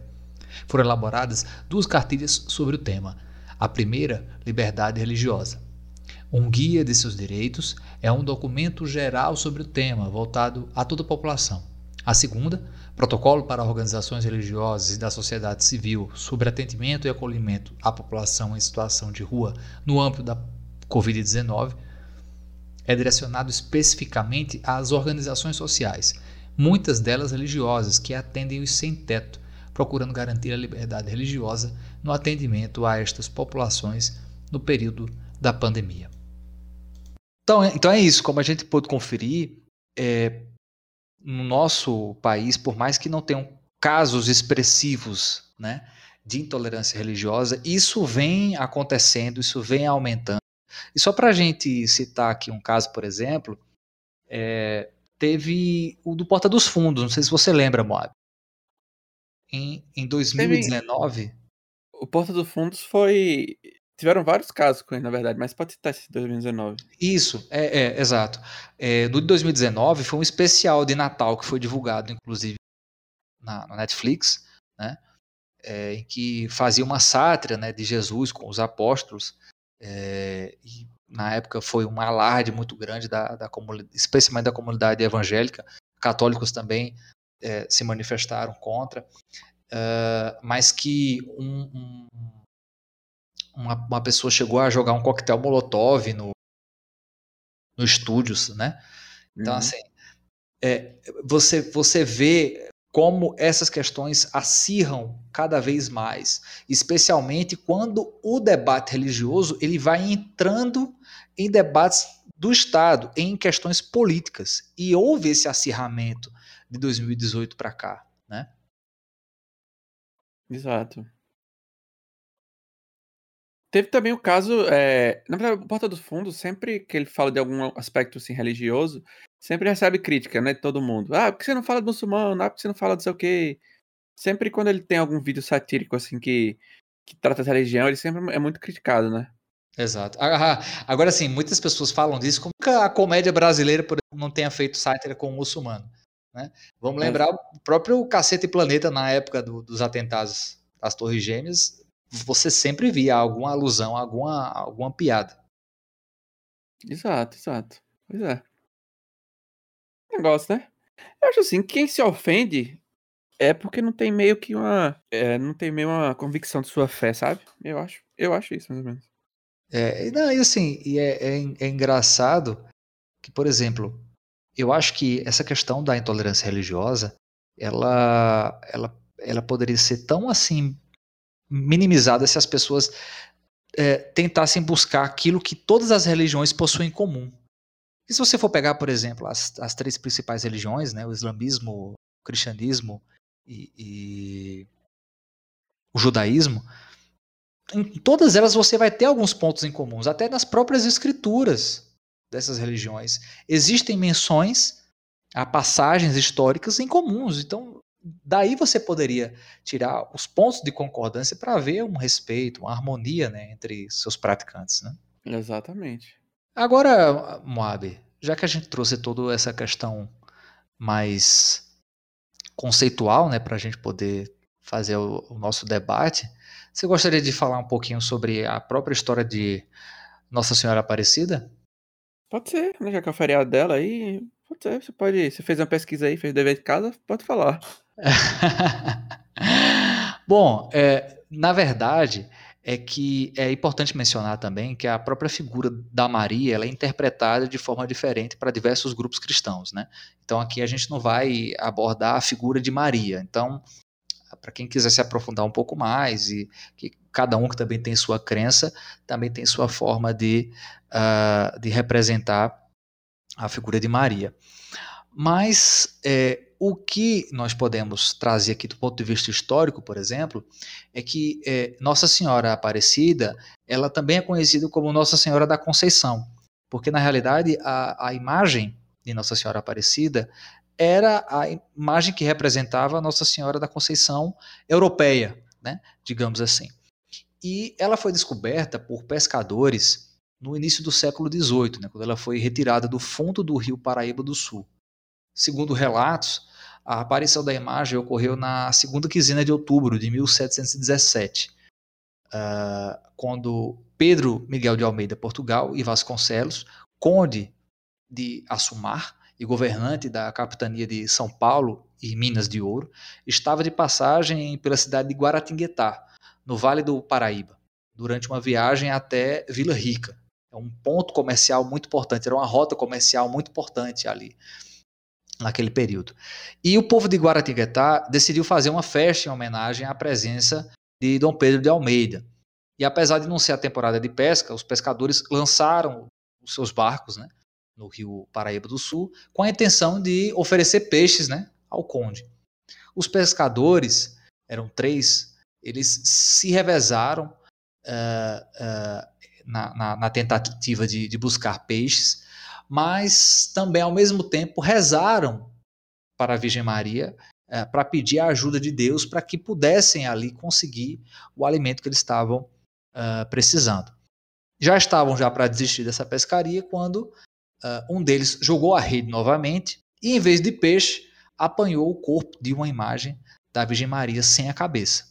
Quando ele jogou a rede novamente, apanhou a, a, a cabeça da imagem, uh, uh, que fazia parte ali da figura da, da Virgem Aparecida, né? E foi assim que ela começou a, a ser conhecida. E logo em seguida, uh, os pescadores lançaram novamente as redes e conseguiram é, apanhar muitos peixes, né? E, e, aí se tem como a primeira intercessão atribuída a, a Maria, né? a, no caso, a, a, a, Santa, né? A Santa Aparecida. Obviamente que aqui a gente não, não quer debater sobre se isso foi verdade, se isso foi mentira, porque a gente está atribuindo uma questão de fé. E fé, enfim, a gente só resta respeitar, não é verdade, meu João?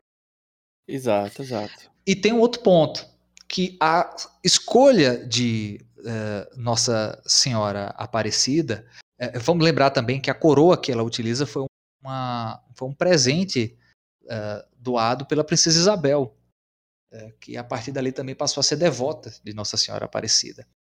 E a, a, a data de 12 de outubro ela foi escolhida por Getúlio Vargas. Getúlio Vargas, que vamos lembrar, foi um presidente da nossa história populista, né? É, e ele na sua época, ele tinha uma, uma atitude sempre de desafricanizar alguns símbolos, né, para tornar o, aquilo como aquelas esses, esses itens como símbolos brasileiros, né? Era sempre aquela ideia de tentar é, voltar e remeter símbolos que remetem à identidade nacional. Então, ele, por exemplo, a capoeira, que é um, um, um símbolo uh, africano, né, que era um, o esporte ali, pra, praticado especialmente pelos escravos, é, ele tornou a capoeira como o primeiro esporte eh, legitimamente brasileiro, a feijoada como um prato típico brasileiro. E é engraçado que ele também trazia elementos ali do, do prato para descrever a própria a estrutura da nossa sociedade. Né? É, é, o candomblé também houve a, a descriminalização do candomblé como uma, uma prática religiosa. É, e a mesma coisa aconteceu com a, com a imagem de Nossa Senhora Aparecida, porque é, ela originalmente ela era é, ela é, ela é uma, uma escultura de, de barro, mas ela era pintada de branco. Ela tinha uma, uma tinta branca, né? mas por ela ter ficado tanto tempo submersa, a, a, ela acabou ficando escura. É, e até nisso Getúlio Vargas conseguiu colocar uma, uma justificativa que ela representava o próprio povo brasileiro, que é de maioria negra. Né? E hoje, é, ela, a partir daí, então, ela acabou se tornando a padroeira do Brasil, porque também isso era um, um costume em diversos é, países, especialmente os países latino-americanos. Você tem a Nossa Senhora de Guadalupe, por exemplo, que é a padroeira do México, entre diversas, é, diversas outras uh, Nossas Senhoras, digamos assim, pelos países da América Latina. E hoje ela é venerada por quase 12 milhões de fiéis que peregrinam todos os anos até a Basílica de Aparecida, que é o maior santuário dedicado a Maria do mundo, né? E Exato. é isso, é, isso é, é, é apenas, novamente, para frisar, a gente aqui não está querendo uh, fazer propaganda de Nossa Senhora, não é isso, mas apenas também falar que é, essa própria representação de Nossa Senhora Aparecida, ela também conta um pouco da nossa história, um pouco da história do Brasil. Até porque, né, Moab, é, muitas pessoas fazem é, viagens, assim, incansáveis para ir até Aparecida, para tentar buscar... Peregrinações, né? Isso, exatamente, para tentar buscar alguma graça, pedir algum milagre, enfim. Ou até agradecer também algum milagre. Ou agradecer, exatamente, né? E, e é isso, cara. Eu tenho uma sugestão, assim, é, é, se no futuro chegamos a um ponto que não temos mais nenhum, nenhum feriado religioso, que esses, esses feriados religiosos sejam trocados por outros feriados. Assim, quanto mais é feriado, comentando, melhor é para o trabalhador, porque é um fato que quanto mais descansado o trabalhador tá, melhor ele, ele produz. E melhor que ele produz, melhor para a indústria e não sei o que, é, vamos trabalhar, sair de casa, é isso aí. Entendeu? Mas é falando sério, assim, eu gostaria que tivéssemos mais feriados aqui no Brasil. E aí tem, temos várias datas aí que deviam ser feriados que não são. Por exemplo, o Dia da Consciência Negra, que não é feriado, né? Isso, exatamente. Isso, exatamente. Não sei, se no futuro é, não tivermos feriados religiosos, que sejam trocados por outros, outras datas, que não temos menos feriados, e sim que temos mais, na verdade. Gostaria de ter mais. E se vai ficar os feriados. É, eita! Os, os, os, feriados religiosos que fiquem e botem mais. Se, e, se, e se tirarem, que, tro, que não tirem, que troquem por outros que não tenham significado religioso. É isso minha sugestão. Para resolver esse problema, ou não, se é um problema, se não é, não sei. É verdade, né? Se bem que com essa idolatria uh, de liberalismo fio dental, né? É, é essa, essa, é esse, por isso. E esse culto, porque tem muito, tem muito que dizer assim, ah, não, mas é porque nos Estados Unidos lá não tem tanto feriado e é por isso que lá é um país desenvolvido. É Já deve ter escutado isso, né? É, eu pensei exatamente isso, que daqui a pouco vão querer essa bancada aí é, americanizada que o Brasil não tem feriado porque eu acho que o brasileiro trabalha pouco. É. Entendeu? Vão é. querer tirar muito feriado aí, não sei o quê.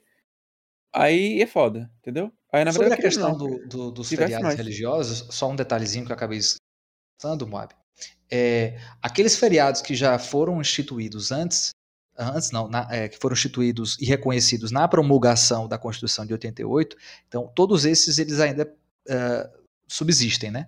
Porém, é proibido que os estados, por exemplo, e municípios façam feriados uh, a partir de 1988. Né? De 1988 para cá, é proibido que estados e municípios criem é, feriados religiosos, fora aqueles que já são reconhecidos pela Constituição de 1988, como Páscoa, uh, como o Natal, por exemplo, como o São João também.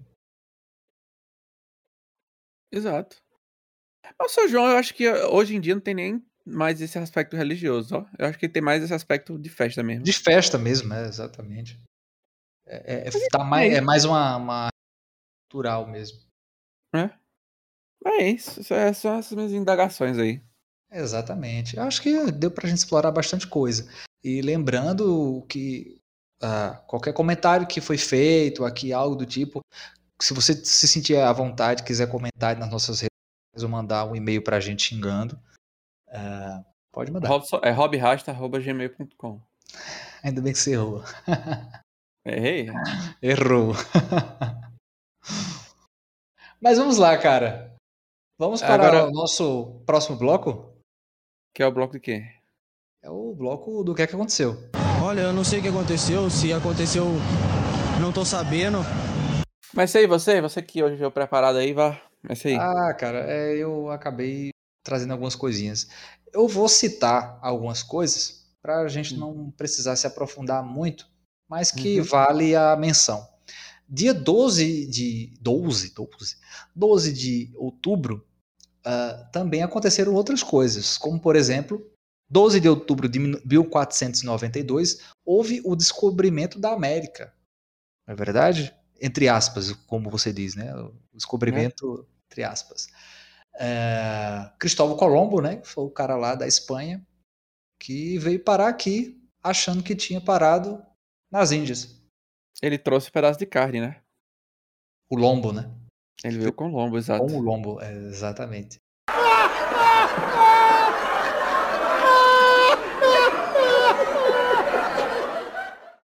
Exatamente. É, dia 12 de outubro também é o dia do engenheiro agrônomo. E eu quis trazer essa data comemorativa porque, como nós somos aqui da região do Vale do São Francisco, nós mencionamos no I Rapaz Ligeiro sobre a grande produtividade fruticultura daqui do, da nossa região. Uh, gostaria de fazer essa menção aqui e parabenizar todos os engenheiros agrônomos que também contribuem para o desenvolvimento da nossa cidade. É, no dia 12 de outubro também é comemorado o Dia Nacional da Leitura. E como nosso podcast também sempre tem recomendações uh, literárias, também foi um dos motivos que eu vim trazer aqui essa data, também para a gente sempre estar tá lembrando da importância de manter a leitura. Afinal, cabeça vazia é oficina para Bolsonaro. Uh, outra data também que eu trouxe aqui, na verdade que é a mesma data, 12 de outubro, também marca o aniversário do tenor Luciano Pavarotti. Uhum. É, cantou música aí dele. Tá porra. Sacanagem. É. Dia 11 de outubro é também comemorado. Fazer só uma. Só uma, só não. uma não, deixa. Não faça, por favor. Vou fazer uma recomendação na sua data, posso fazer? Pode fazer, sim. O é, Luciano Pavarotti, ele, ele é tenor, né? Ele cantava em música clássica, não sei o quê, mas ele tinha um projeto que era. que ele chamava artistas famosos, assim, artistas pop famosos, e faziam shows beneficentes em para ajudar algumas algum alguma algumas situações assim que era às vezes era alguma guerra alguma coisa assim para arrecadar dinheiro para algumas situações dessas que eram os especiais que ele fazia que são muito Isso. bons aí tem vários CDs é, aí eu recomendo ir atrás desses CDs assim que são muito bons Boa. tem ele tem participações com vários artistas tem até com Roberto Carlos YouTube. Ah o projeto dele é chamado Pavarotti and Friends que é ele chamava vários artistas famosos e eles arrecadavam é, dinheiro, conselhos beneficentes para algumas instituições. Eles, eles fizeram vários, vários shows, eles fizeram para as crianças da Bósnia, da Libéria, Guatemala e Kosovo, Camboja e Tibete, Afeganistão, Angola e Iraque também. Esses CDs são muito bons, são vários, várias colaborações com vários artistas. Recomendo que você vá atrás de todos aí. Boa, muito bem. O que eu gosto bastante, o que eu, o que eu ouço, o que eu vi bastante é o com Eros Ramazzotti. É isso que eu tava tentando lembrar. Ah, sim. É, Você até, até fez uma menção já dele. Muito Uhum. bom, muito bom. É, eu também separei aqui também, ah, dia 11 de outubro, que é comemorado o Dia do Deficiente Físico, né? É, nomenclatura que, inclusive, a gente já chegou aqui a debater um pouco no episódio dos Jogos Olímpicos, né? Quando a gente falou um pouco sobre as Paralimpíadas. Ah, mas, de todo modo, é importante aqui mencionar cada vez mais a necessidade de políticas inclusivas. Né? Vamos até lembrar que, é, recentemente, o ministro da Educação é, soltou uma pérola, né, Moab? Não sei se você vai se lembrar. É, uma, né? Pra conta aí desse governo aí. Mais uma, que é desobrigar que escolas coloquem é, portadores né, de, de alguma necessidade é, especial é, em conjunto com alunos que não possuem essas necessidades. O que é um completo absurdo. E ele chegou a declarar É. que essas crianças atrapalham o É. rendimento dos demais.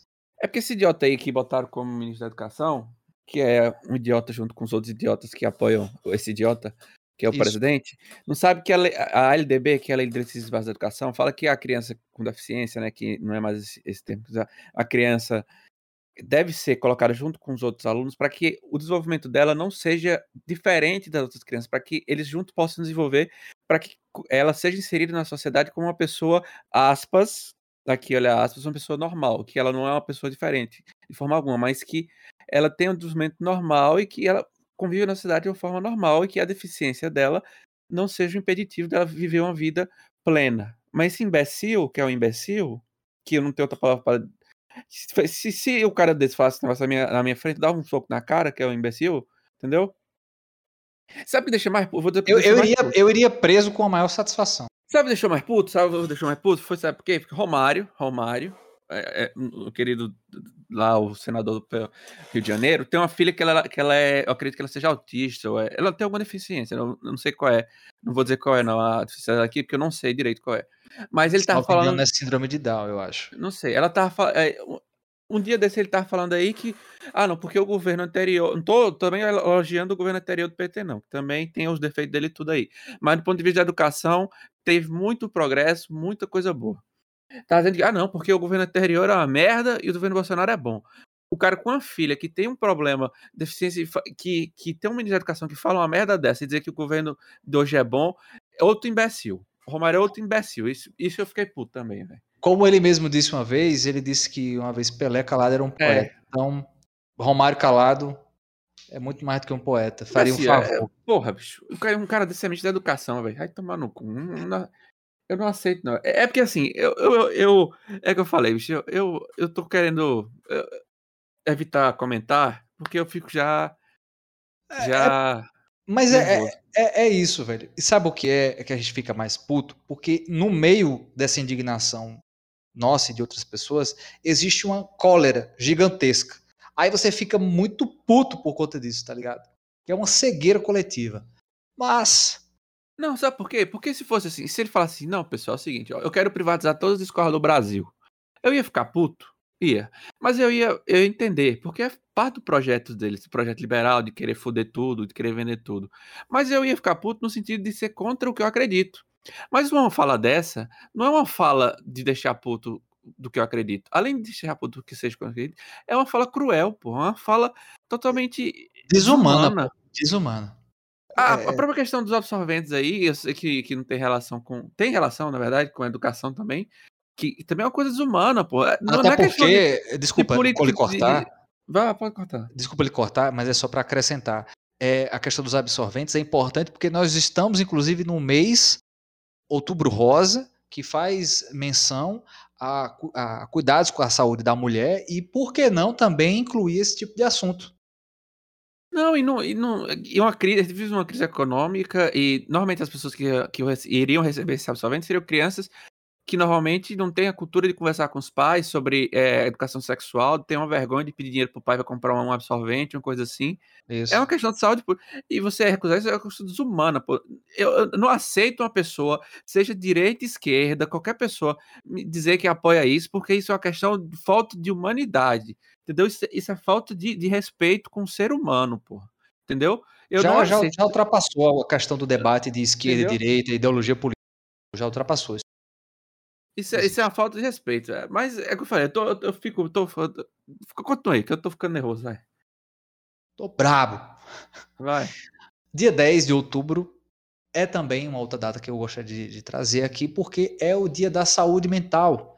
E para você que está acompanhando nossas redes sociais, inclusive nós fizemos uma postagem lá, alusão à, à nossa à última conversa que nós tivemos sobre psicologia, na verdade, com os nossos convidados que nós trouxemos, e estamos aí sempre trazendo esse eh, essa dica, né? Para você sempre estar atento aí à sua saúde mental também, que faz parte também da, da nossa da nossa existência. Eu não achei outra palavra. E Exato. outra data também que eu gostaria também de trazer, mais duas, só para a gente finalizar aqui, é o dia 8 de outubro, que é o dia do nordestino, nós também fizemos uma postagem lá, e lembrando que esse podcast é feito em terras nordestinas, o que nos orgulha muito, ah, e a gente sempre que possível aqui vai enaltecer as nossas raízes. E por fim, meu jovem, o dia 9 de outubro, que é o nascimento de John Lennon. Quem foi John Lennon? John Lennon foi o- um dos fundadores dos Beatles aí. Imagine All the People. Exatamente. Morto por um fã. Exatamente. É isso. Mas que é depois nós isso. vamos aproven- ap- aprofundar mais, que vale um, um episódio por completo. Exato. E Deixa você? eu ir agora. Deixa eu ir minhas datas aqui. A minha primeira data, dia 4 de outubro de 1957, que foi a data que o Sputnik 1 se torna o primeiro satélite artificial a orbitar a Terra. O primeiro satélite russo aí foi um grande, um grande fato importante aí para a humanidade, né? Que A gente não conseguiu- falou disso, não? Falou? Falou não. É que dia é esse aí? Dia 4? 4 de outubro, é. Já falou? Eu acho que a gente já falou. Mas se não falou, muito bom você Eu acho que ele não falou não. Depois a gente revisa aí no. no- no Acho que não falou não, por- porque o último episódio foi dia. Foi dia 4? Não sei, na verdade. Falou? Não sei. É, Mas enfim, tá se falou não falou, já tá falado. É isso aí. Dia 4 de outubro também que eu botei, não sei se a gente falou, já tá falado, mas assim, 4 de outubro foi o dia, 4 de outubro de 2016, de 2006 foi o dia que a WikiLeaks foi lançada. Sabe o que é a Hum. WikiLeaks, Salso? Uhum. A Wikileaks é uma página que é, divulgou diversos documentos oficiais e secretos de diversos governos mundiais, causando diversos escândalos aí ao redor do país. E teve seu, seu líder, né, o Julian é, Asland, Asland, Lá. Como é que é o nome dele? Agora eu não lembro mais, não. É Julian É, Assange. Julia Sandy, é esse cara aí mesmo. Assange. É. Preso aí e, e refugiado, refugiado não, exilado no, no Equador. Isso. Enfim, mas, mas foi, foi um, um grande. Que inclusive Grande- revelou até documentos que comprovavam a espionagem do governo Dilma, né? Pelos Estados É, Unidos. do- exato. E, crimes de guerra do- dos Estados Unidos na guerra do Iraque, que a gente falou Isso. também. Um monte, de- um monte de coisas de. De. De, de. E vale a pena. Tem diversos documentários, livros sobre Wikileaks. Vale a pena dar uma, dar uma pesquisadazinha sobre. Ele disse que nem tudo foi revelado, né? É, então. Pois é. O dia. É, a minha data foi o dia 5 de outubro. Essas datas estão fazendo, tô falando certo, né? Tá certo, porra. Tá certo. Tá certo, eu tô certo, é que você falou da, do 4 de outubro lá, fiquei agora. na- Se eu peguei a semana certa para dar data, mas tá certo, sim. Vai-se embora. 5 de outubro de 2020. Você sabe o que aconteceu dia 5 de outubro de 2020? O que, que aconteceu? O Banco Central lança oficialmente tem pagamento Pix. Pix é verdade. Nós falamos Pix. E para que eu falei isso? Eu falei isso porque caso você queira ajudar o programa aí, você pode fazer um Pix para 217.moab.gmail.com. Você faz um Pix qualquer valor aí e a gente já tá ajudando a gente aí. É, é, isso é importante. Em breve teremos novidade em relação a É, não sei. Talvez sim, talvez não. isso. Alô, Banco Central. Né? Outro dia, outra data que eu anotei foi Sim. dia 6 de outubro de 1927. O dia 6 de outubro de 1927 foi lançado o primeiro filme falado da história, que é O Cantor de Jazz. Olha aí, cara. É um fato marcante, né, para a arte mundial, para a história do cinema, que o primeiro Sim. filme falado da história, O Cantor de Jazz. É isso. E em Boa. 6 de outubro também de 2010 foi lançado um aplicativo tradicional de compartilhamento de fotos chamado Instagram. Aproveitando É, a deixa, Instagram. aproveitando a deixa, segue a gente aí no iRapaz é, podcast no Instagram, né? Arroba iRapazcast. Oi, rapaz, Não, podcast. é, é iRapaz podcast Instagram. A gente devia padronizar tudo. Então, tá tudo patronizado, na verdade. Você que não sabe. É tudo iRapaz é. podcast, em todo lugar. Foi é mal. só e-mail que é iRapazcast. É verdade. Vamos lembrar disso também no final do episódio. Exato. Dia 8 de outubro de 1920 nasceu o escritor estadunidense Frank Herbert. Frank Herbert é responsável por escrever a obra Duna. A obra Duna é uma das maiores obras de ficção científica da história. Inclusive, o filme, é, que um dos filmes que adaptou a sua obra, está em cartaz agora, ou vai entrar em cartaz essa semana, é, que tem um grande elenco aí, e vale muito a pena ler, que é uma crítica é, à sociedade, tem várias críticas ambientais, e é uma das melhores obras de ficção científica de todos os tempos, vale muito a pena ler. Tanto o Duna original, como suas continuações, que foram em partes escritas por ele, em partes escritas pelos seus filhos, que eles já tinham morrido na, na ocasião do, da, da publicação. Esse novo filme que tá agora em cartaz é o remake do primeiro ou é uma continuação? Não, é, é assim, é tem um livro, a pessoa pega esse livro e faz a adaptação do livro. É isso, porque tem várias adaptações desse mesmo Ah, livro, tá. Tudo bem.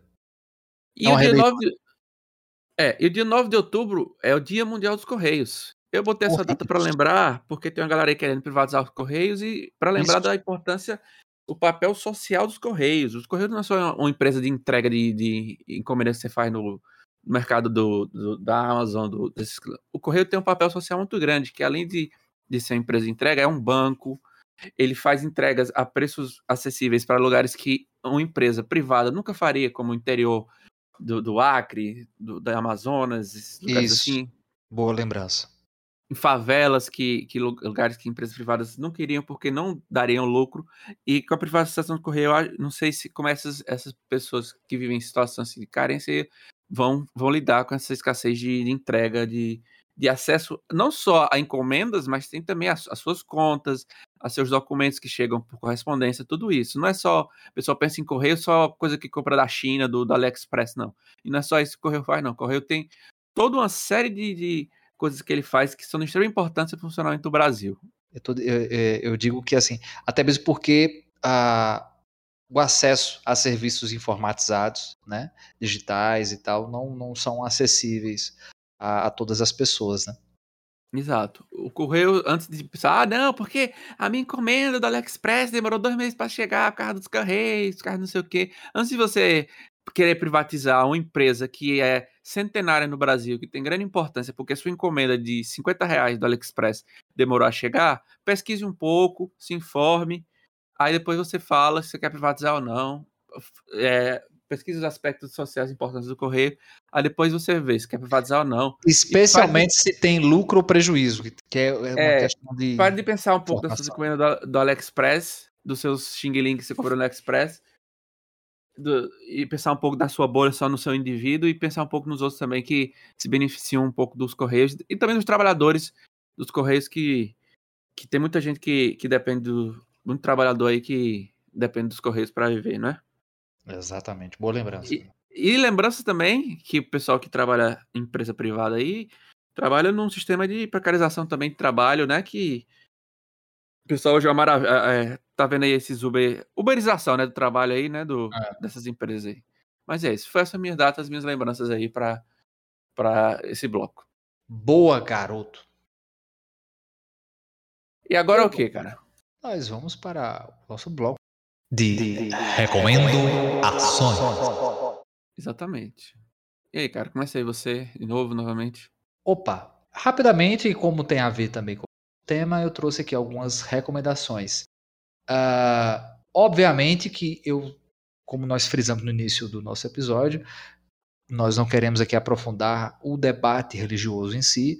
Então, se você é de uma outra determinada religião, ah, que pelo menos ah, busque eh, os elementos históricos eh, e representativos sobre as informações desse documentário que eu vou citar aqui, que foi um documentário produzido ah, pelo History Channel em parceria com a TV Aparecida, que fala sobre o- o- a, a- comemoração dos 300 anos né, da aparição de Nossa Senhora Aparecida. É o documentário chamado. Você, é- é- é- eu acho que você é incrível a quantidade de aparecida que você falou numa frase só. É porque tá aparecendo muito. Né? Você falou assim, é porque... não, mas eu só achei curioso, porque é um documentário sobre Nossa Senhora Aparecida, na rede Aparecida, Isso. Aparecida, sei. Para falar sobre a aparição de Nossa Senhora Né? Aparecida. Aparecida. é, E o nome do documentário é Aparecida do Brasil. é. Tá disponível no YouTube. Então, quem tiver curiosidade, pode dar uma olhadinha lá. Outra também recomendação que também está disponível no YouTube é o canal Louco por Viagens. É um canal muito bacana para quem gosta de dicas de viagens e tal. Uh, e tem um vídeo lá que é sobre o maior santuário mariano do mundo, Basílica de Aparecida. É, eu gostei muito desse vídeo porque ele fala diversos detalhes né, do, do, do, que compõe a estrutura da Basílica, mas também sobre a própria história e referência de Nossa Senhora. E o detalhe: o apresentador é protestante. Olha aí, interessante. Exatamente. Outro vídeo também que eu recomendo é um vídeo do Leandro Carnal, do seu próprio canal no YouTube, que também ele fala sobre a, a representatividade de Nossa Senhora, dia de Nossa Senhora Aparecida, né, uh, na história do Brasil. Então, se você tiver curiosidade para ver esses aspectos históricos, é uma indicação que eu faço. E minha última recomendação é beba água, tá quente pra caralho, velho. De ontem para hoje eu tô passando mal. Exato. Eu vou lá, eu vou aproveitar que você recomendou uma coisa aí que eu lembrei agora, já que você recomendou o canal do Leandro Carnal. Eu vou recomendar é, o canal do Leandro Carnal também, porque ele, apesar de ser ateu, ele é uma pessoa que é muito estudiosa na questão das religiões, principalmente a religião católica, ele é, gosta muito, né, de estudar sobre santos, esse tipo de coisa. Isso. E eu mencionei essa questão do Calvino, do capitalismo, porque eu vi um vídeo dele recente sobre. Ele fez uma série sobre os sete pecados capitais. Ele fala de cada pecado capital, explica um pouco sobre o que a história dos pecados, recomenda algum livro sobre. E a minha recomendação vai ser essa: você veja essa série aí. Ele fala de cada pecado, né? Da preguiça, da inveja, da, é, da gula, da luxúria, não sei o que. Fala um vídeo sobre cada um deles, são muito bons esses vídeos. Recomendo. O canal dele em si é muito bom, né? Recomendo o canal e, o, e esses vídeos aí. Essa é a minha recomendação. Eu lembrei agora que o House mencionou o canal do Leandro Carnal, vou recomendar isso aí. E ele também é. tem. É, desculpa, mas para acrescentar, ele tem vídeos também sobre é, o cristianismo, sobre o judaísmo e sobre o islamismo, que eu também recomendo para você dar uma conferida lá. Exato. A minha outra recomendação vai ser com base no episódio passado do episódio da psicologia, que é um documentário que se chama é, Three Identical Strangers. Eu não sei se no, se no Brasil saiu como três é, idênticos, três idênticos estranhos, não sei como ficou o nome em português, mas a história é basicamente o seguinte: é a história de um rapaz que ele vai começa o primeiro dia na faculdade. Quando ele chega na faculdade, o pessoal começa a cumprimentar ele. E aí, Ed, beleza? Como é que tá? Beleza? E Ed, bem que você voltou? Aí o pessoal começa a abraçar ele, começa como se tivesse conhecido ele, conhecesse ele todo mundo falando com ele de boa e tal, não sei o que, e ele estranhando, já é o primeiro dia dele, né? Todo mundo falando com ele, como se já conhecesse ele faz tempo, não sei o que, não sei o que, não sei o que. Até que ele encontra um cara que fica olhando para ele assim, assustado e tal, e pergunta: Peraí, você é adotado? Aí o cara, sou. Você nasceu que dia? Eu nasci dia 12 de junho de 61. Ah, e tal, não sei o que, você não vai acreditar. Aí ele liga para outro cara e fala: Ó, oh, é. Fulano, eu tô aqui com a pessoa, ele é seu irmão gêmeo. Aí ele descobre que tem um irmão gêmeo também, foi adotado. E, e eles vão e se encontram. Aí ele depois descobre, na verdade, que também tem outro irmão. Na verdade, eles eram trigêmeos. E eles, eles contam a história desses trigêmeos. Só Caramba. que na história. Só que esse documentário não é sobre esses trigêmeos. Tem um, tem um, um plot twist aí no meio da história, tem uma reviravoltazinha. É um, hum. Lembrando que é um documentário, ou seja, uma história real. Um, acontece uma coisa aí no meio, que um evento aí, que é, um, que é bem interessante, que eu não vou contar, senão vai estragar a história aí, mas vale muito a pena. Three Identical Strangers. Que realmente tem, é, como é, tem a ver com psicologia, né? Que é o assunto que a gente tratou no episódio passado, né? Vale a pena dar uma olhada. Three Identical Strangers, o nome do, do, do, do documentário. Tá disponível aonde? Tá disponível na internet. Bacana. né? E, Robson, é o seguinte. Sim! A gente falou hoje, é, porque hoje é o dia de Nossa Senhora Aparecida, né? Porém, também Sim. é chamado o Dia das Crianças, porque o comércio não podia deixar de lucrar, né? Porque não, não tem como Exato. você vender brinquedo de Nossa Senhora Aparecida, né? Também vender, né? É verdade. É verdade. Então, o que acontece? Para você participar desse feriado de forma ativa, só tem duas formas realmente verdadeiras. Mas que a gente queira que dá uma de jovem, falar, não, eu sou jovem, não sei o que, não sei o que. Verdadeiramente só existem duas formas de você participar ativamente do Dia das Crianças. Ou você sendo uma criança, ou você tendo uma criança, não é? Eu não sou É. uma criança, nem Robson é uma criança. Robson ainda não tem uma criança, então nós dois aqui não participamos do Dia das Crianças. Correto, Sim. né? Correto. Agora, a minha recomendação vai ser para você que queira no futuro, é, dado nosso, nosso, nossa audiência, a nossa audiência, felizmente ou infelizmente, não, não é do, do zero aos 18, ou seja, não é das crianças. né? Não sei, talvez a gente devia fazer um, um podcast e rapaz jovem, né? Sei lá, E rapaz kids. né? E rapazote. né? É, minha recomendação vai ser para você que queira participar das crianças futuramente, daqui a nove meses, talvez, né? Vai ser, a- primeiramente, a música é, Sexual Healing na versão da Nação Zumbi, que eu estou viciado nessa música, entendeu? Essa é a minha primeira recomendação. E com base nessa recomendação, eu recomendo também o CD que tem essa música, que é a Rádio NZ, que é a é, Rádio Nação Zumbi, volume 1, que tem essa música Sexual Healing na versão Nação Zumbi. Boa. E eu descobri esta esta música numa playlist, que o nome da playlist é Música para Tirar a Roupa. Ou seja, se você aí, se quiser participar do Dia das Crianças no futuro aí, tem aí uma playlist aí para você, né? Ter o processo de Que loucura é essa? É, exatamente. O episódio que a gente falou de religião, eu tô, eu tô, eu tô, eu tô recomendando Você tá profanando tudo aqui, cara. Eu, eu estou recomendando uma playlist aí de safadeza para você aí que quiser produzir uma criança. Lembrando que só depois de casado, né? Aí e tal, né? E ter Pra feito que aí no seu. futuro você possa participar do Dia das Crianças. Exato. Aí, Entendi. Pra que você possa participar das crianças dando brinquedo pra sua criança, entendeu? Esse é Ah, meu. claro. Você tá entendendo? Depois de nove meses você vê o resultado. Exatamente, exatamente, entendeu? É isso. Aí essa aí, a minha recomendação é essa: Sexual Healing na versão da Nação Zumbi e a playlist aí, música pra tirar roupa. Mas tem outras playlists aí também, se você quiser aí no Spotify. Tá disponível aí no Spotify, nos seus agregadores aí preferidos de música. Essa é a minha recomendação aí pra vocês aí. Que doideira, cara. Fiquei com medo de um processo agora, mas tudo bem, vamos embora. Processo de quê? Vai levar o processo de Nossa Senhora? Muito bem, meu jovem. Hoje o programa rendeu. Mas hoje também tem estreia, não é verdade, meu caro? Sabendo não, você tá, Tá dizendo sabendo? aí? Sabendo É. agora. Eu, na verdade, eu vou sugerir aqui a gente estrear um quadro novo, um bloco novo aqui no nosso Ah. podcast. Obviamente que esse bloco ele só vai acontecer quando alguém falar com a gente. né? Ah, Seria Ah, é um um bloco- é um bloco surpresa, né? Às vezes tem, às vezes não tem. É, exatamente. É um bloco dedicado a lermos os comentários, xingamentos, sugestões, enfim, nas nossas redes sociais, no nosso e-mail. Ou seja, Hum. só quando tiver esses comentários aqui vai ter esse bloco. E como nós tivemos um comentário, é óbvio, é óbvio que nós temos aqui que, que, que tá aqui trazendo, não é verdade? Já que não Ah. são muitos, então a gente precisa estar sempre aqui reforçando. E o comentário aqui que foi feito na nossa postagem lá do episódio sobre os Jogos Olímpicos, parte 2.